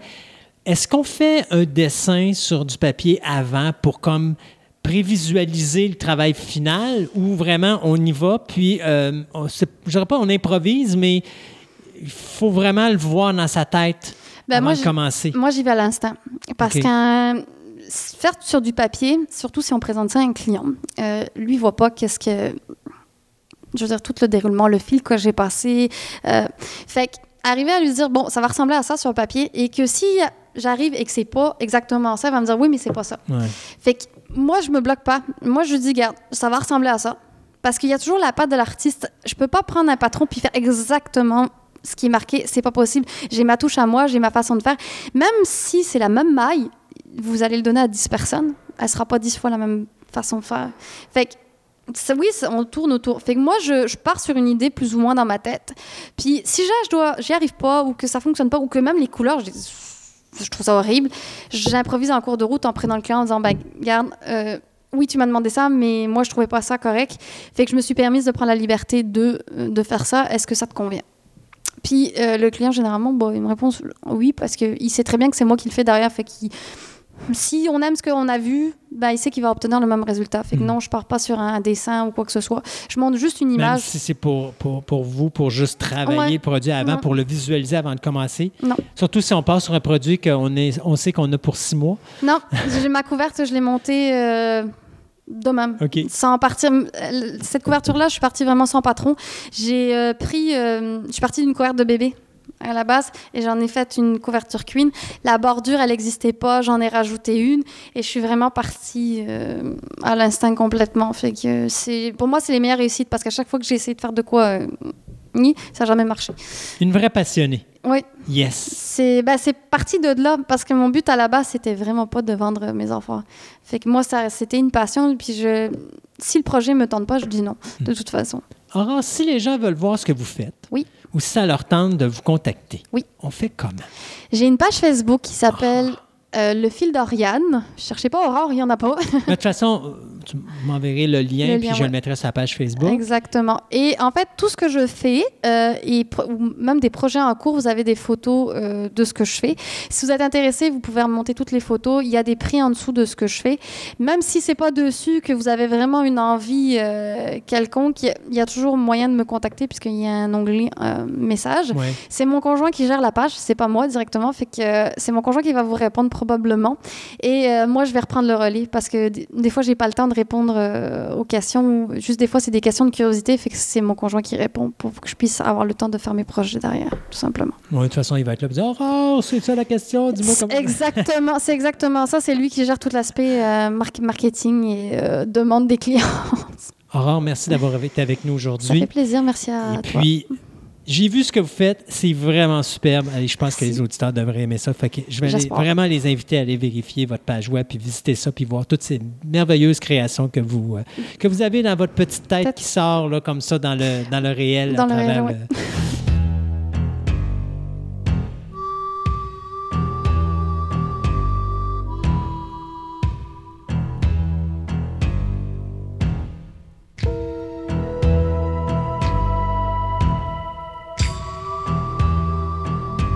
le- Le 18 juillet dernier, euh, il y a un homme de 41 ans qui est rentré dans les euh, studios de Kyoto Animation et qui a décidé de foutre le feu à la bâtisse, tuant plus d'une trentaine de personnes. Euh, on aurait pu en parler dans les nouvelles, mais je me suis dit, il faut quand même en parler un petit peu plus parce que c'est quand même quelque chose d'assez majeur. Euh, Kyoto Animation, pour les fans de l'animé japonais, bien, vous connaissez euh, tous euh, ce studio-là qui a été créé dans les années 80 euh, par la productrice Yoko Hata. Et c'était un studio indépendant qui était spécialisé plus précisément dans la sous-traitance, mais qui en 2003 avait été reconverti pour un studio de production de contenu original. Euh, Là-dedans, on avait la série animée Air. Il y avait un long métrage qui s'appelait Silent Voice, là, qui est probablement euh, qui était supposé sortir sur nos écrans le 22 août euh, prochain. Donc là, c'est quoi? Ça devait sortir dans quelque chose comme à peu près une quinzaine de jours Ouais, à partir à du moment près. que l'émission va être là. Restera à voir si justement Il reste Euh, quelque chose. il va rester quelque chose, effectivement. Euh, mais ça avait- on avait travaillé sur des mangas également et des euh, séries d'animation différentes comme Kon ou, encore euh, Harui euh, Surumiya ou encore Violet Evergarden. Donc, euh, plein de choses là-dedans. Il y avait plus de 21 séries d'animation et de multiples films qui avaient été créés depuis 2003. Ça, c'est jusqu'à environ 2015-2016. Alors, c'était quand même un gros studio qui, euh, au niveau de l'animation japonais, était extrêmement important. Arrive cet événement-là, euh, ce- ce- cette espèce d'incendie criminel, où est-ce que justement l'homme rentre et décide de mettre le feu à la bâtisse et de prendre des gallons de- d'essence et d'asperger les murs et les gens et finalement de foutre le feu là-dedans. L'homme a été euh, arrêté, il avait 41 ans. Euh, quand il a été arrêté, bien, les raisons qu'il a données, ça a été de dire qu'on lui avait volé sa nouvelle, nouvelle qu'il avait écrite. Donc, à ce moment-là, il prétend que les studios lui auraient carrément volé son idée et au lieu d'aller en cours, ben, probablement qu'il a décidé de, mettre, de prendre les gestes qu'il a commis, euh, plutôt de, prendre sa propre, de faire sa propre justice finalement. Sauf que ce qu'on dit du côté de la police, c'était que un gars qui souffrait de troubles psychologiques, avait déjà été arrêté pour d'autres problèmes. Et ce qui est encore plus traumatisant ou plus dérangeant, je dirais, dans cette situation-là, c'est que le président de la compagnie, euh, Hideaki Hatta, dit qu'il avait reçu plusieurs emails de, de, de- de- je pourrais dire, menaces. de, menaces avant l'événement. Alors je me dis, ça va pas été nécessairement donné à la police. C'est quoi? On n'a pas pris ça au sérieux. Quelque part, il y a, il y a- il y a tout cet événement-là, mais je pense qu'au Japon, on n'est pas habitué de voir ce genre de choses-là. Non, c'est ça. C'est pas là. quelque chose qui arrive, euh, quelque chose. Et c'est drôle parce que ça me faisait penser un petit peu à l'événement qui s'était passé euh, en France. Je sais pas si tu te rappelles le journal là, qui, euh, de, de dessin. Charlie? Oui, Charlie, justement, où tu avais justement des terroristes qui n'avaient pas apprécié ce qui avait été dit dans, Ouais. dans une des. Une- Leur, leur caricature. Une- leur euh, caricature, justement, puis qui avait amené à l'événement qui avait causé la mort de plusieurs dessinateurs. C'est à peu près la même affaire qui se passe là, à l'exception que là, c'est plus. euh, Ils m'ont volé mon, mon- mon concept, mon idée, puis là, ben, je vais me revenger face à ça. Mais ça amène quand même une problématique majeure, ce qui est que dans la société d'aujourd'hui, maintenant, tu dois faire attention à tout ce que tu dis, tout ce que tu fais. Ça n'a pas de sens. ouais. Parce que à n'importe quel moment, tu sais pas s'il n'y a pas quelqu'un qui va écouter puis qui va prendre ça du mauvais côté. Et ça vient qu'à compliquer cette- ce, ce- ce- ce qu'on fait nous autres mêmes présentement, c'est-à-dire verbaliser de l'information, euh, parler de nouvelles, parler de ci, parler de ça. Puis tu as des journalistes qui font ça, puis tu as des postes de radio qui font ça, puis tu as des journaux qui font ça, puis tu as plein de monde qui font ça. Et c'est où, à un moment donné, où est-ce que tu dois dire, est-ce qu'on peut encore parler de ce qu'on veut parler parce qu'on ne veut pas choquer le monde? Et ça amène un petit peu aussi au concept de dire, tu sais, la liberté d'expression euh, et également, tu sais, à un moment donné, on va toujours blâmer Hollywood ou blâmer les gens de dire, mettons, OK, euh, on vire de plus en plus dans telle direction ou dans telle direction, euh, on, on- on veut essayer d'être politically correct. Est-ce que techniquement notre société n'est pas amenée à ça indirectement, à le faire, d'être de plus en plus politically correct parce qu'on veut de moins en moins déranger pour éviter de plus en plus des gestes comme ça commis par une personne casse de bain qui n'a pas compris que, OK, tu as le droit de ne pas être d'accord avec euh, ce dont on parle, mais tu n'es pas obligé de faire un geste aussi drastique que ça. Ou encore, ben écoute, il y a d'autres moyens que de mettre le feu à un édifice puis de tuer du monde juste parce que le studio a supposément volé ta nouvelle. Parce qu'il faut se dire, ton, ton idée a été volée, mais elle n'a pas été volée par les employés qui travaillent là. Elle n'a pas été volée par les artistes qui, eux, se lèvent à 8 heures le matin, qui vont travailler parce qu'ils ont une femme puis un enfant à nourrir, ou vice-versa, c'est la femme qui travaille parce qu'elle a un- euh, son conjoint qui est à la maison à s'occuper de l'enfant. Euh, c'est pas eux autres les responsables, là. Non, non, c'est ça. c'est la compagnie en haut. Je te dirais que c'est. Peut-être pas dans ce cas-là particulier, mais c'est un phénomène qui est amplifié par les médias sociaux. là. C'est dès qu'il y en a un qui critique quelque chose, là, t'entends toutes les, les, les milliers, même je te dirais même jusqu'aux millions de personnes que d'habitude, tu les entends pas, puis qu'eux autres, c'est facile de dire un commentaire I hate you, là, ou Ouais. quelque chose de même sur, en tapant deux, trois lettres sur, un- sur un Twitter ou de ce monde. Là. Donc, c'est épouvantable. Puis, je pourrais rajouter sur ce- cet événement-là, c'est le plus gros massacre dans l'histoire du Japon depuis la Deuxième Guerre mondiale. Oui, non, c'est sûr. C'est majeur. là. Oui. Tu sais, par rapport au Japon. Là, Ils sont quand pas habitués dit- à ça, là. Non, non, non. Ils sont pas habitués. Puis c'est peut-être pour ça que je voulais en parler à part des nouvelles régulières, parce que c'est pas un événement qui est normal. Non. Et c'est un événement qui va toucher beaucoup le domaine de l'animation, euh, autant pour les œuvres qui sont perdues, parce que tout avait été mis dans, les, euh, dans cet édifice-là, parce que c'était le premier studio de Kyoto Animation. Il y en a d'autres, mais tout ce qui était le plus important était gardé là, que ce soit les œuvres du passé ou les œuvres du présent. Donc ça, c'est tout détruit Non, présentement. C'est terminé. Alors, on a perdu cette culture-là. Et, et ça, je trouve que c'est horrible. Euh, au niveau culturel. Parce que c'est des œuvres que, oui, OK, il y a- quelqu'un va me dire, il y a peut-être ça sur DVD, on est capable peut-être de Ah, reprendre ça et oui, de renumériser mais t'as ça. pas les originaux. Mais tu n'as plus les originaux, exactement. c'est ça, t'as plus les Donc, il faut originaux. recréer des nouveaux originaux. Tu vas perdre quand même une certaine qualité. Euh, mais ça demeure que c'est un geste qui est gratuit, un geste qui est dégoûtant. Puis c'est dommage. Euh, c'est vraiment triste. Et c'est les gens de l'animation euh, japonaise qui vont y goûter un petit peu. Il y a quand même 35 morts, puis je pense qu'il y a autant de blessés graves. Beaucoup, là. beaucoup de blessés. Puis il y a des gros noms au niveau de l'animation que, bien sûr, on n'a pas donné encore une liste après euh, c'est quand même un petit bout de temps que cet événement-là est Ouais. arrivé. Là. Mais il n'y a toujours pas de liste de, décès. Alors, c'est assez difficile. Il y a des artistes qui sont portés disparus présentement, des gros noms de l'animation, là. mais on ne sait pas s'ils sont officiellement morts ou s'ils sont juste blessés gravement, puis que, euh, il n'y a pas On plus de nouvelles. mais- l'identification de certaines personnes là-dedans sont difficiles. Exactement. Donc, euh, c'est ça. On finit notre émission 56 avec cette euh, nouvelle-là qui est triste et il faudrait vraiment que ce soit une dernière, mais malheureusement, on sait que ce ne sera pas le cas. Ouais.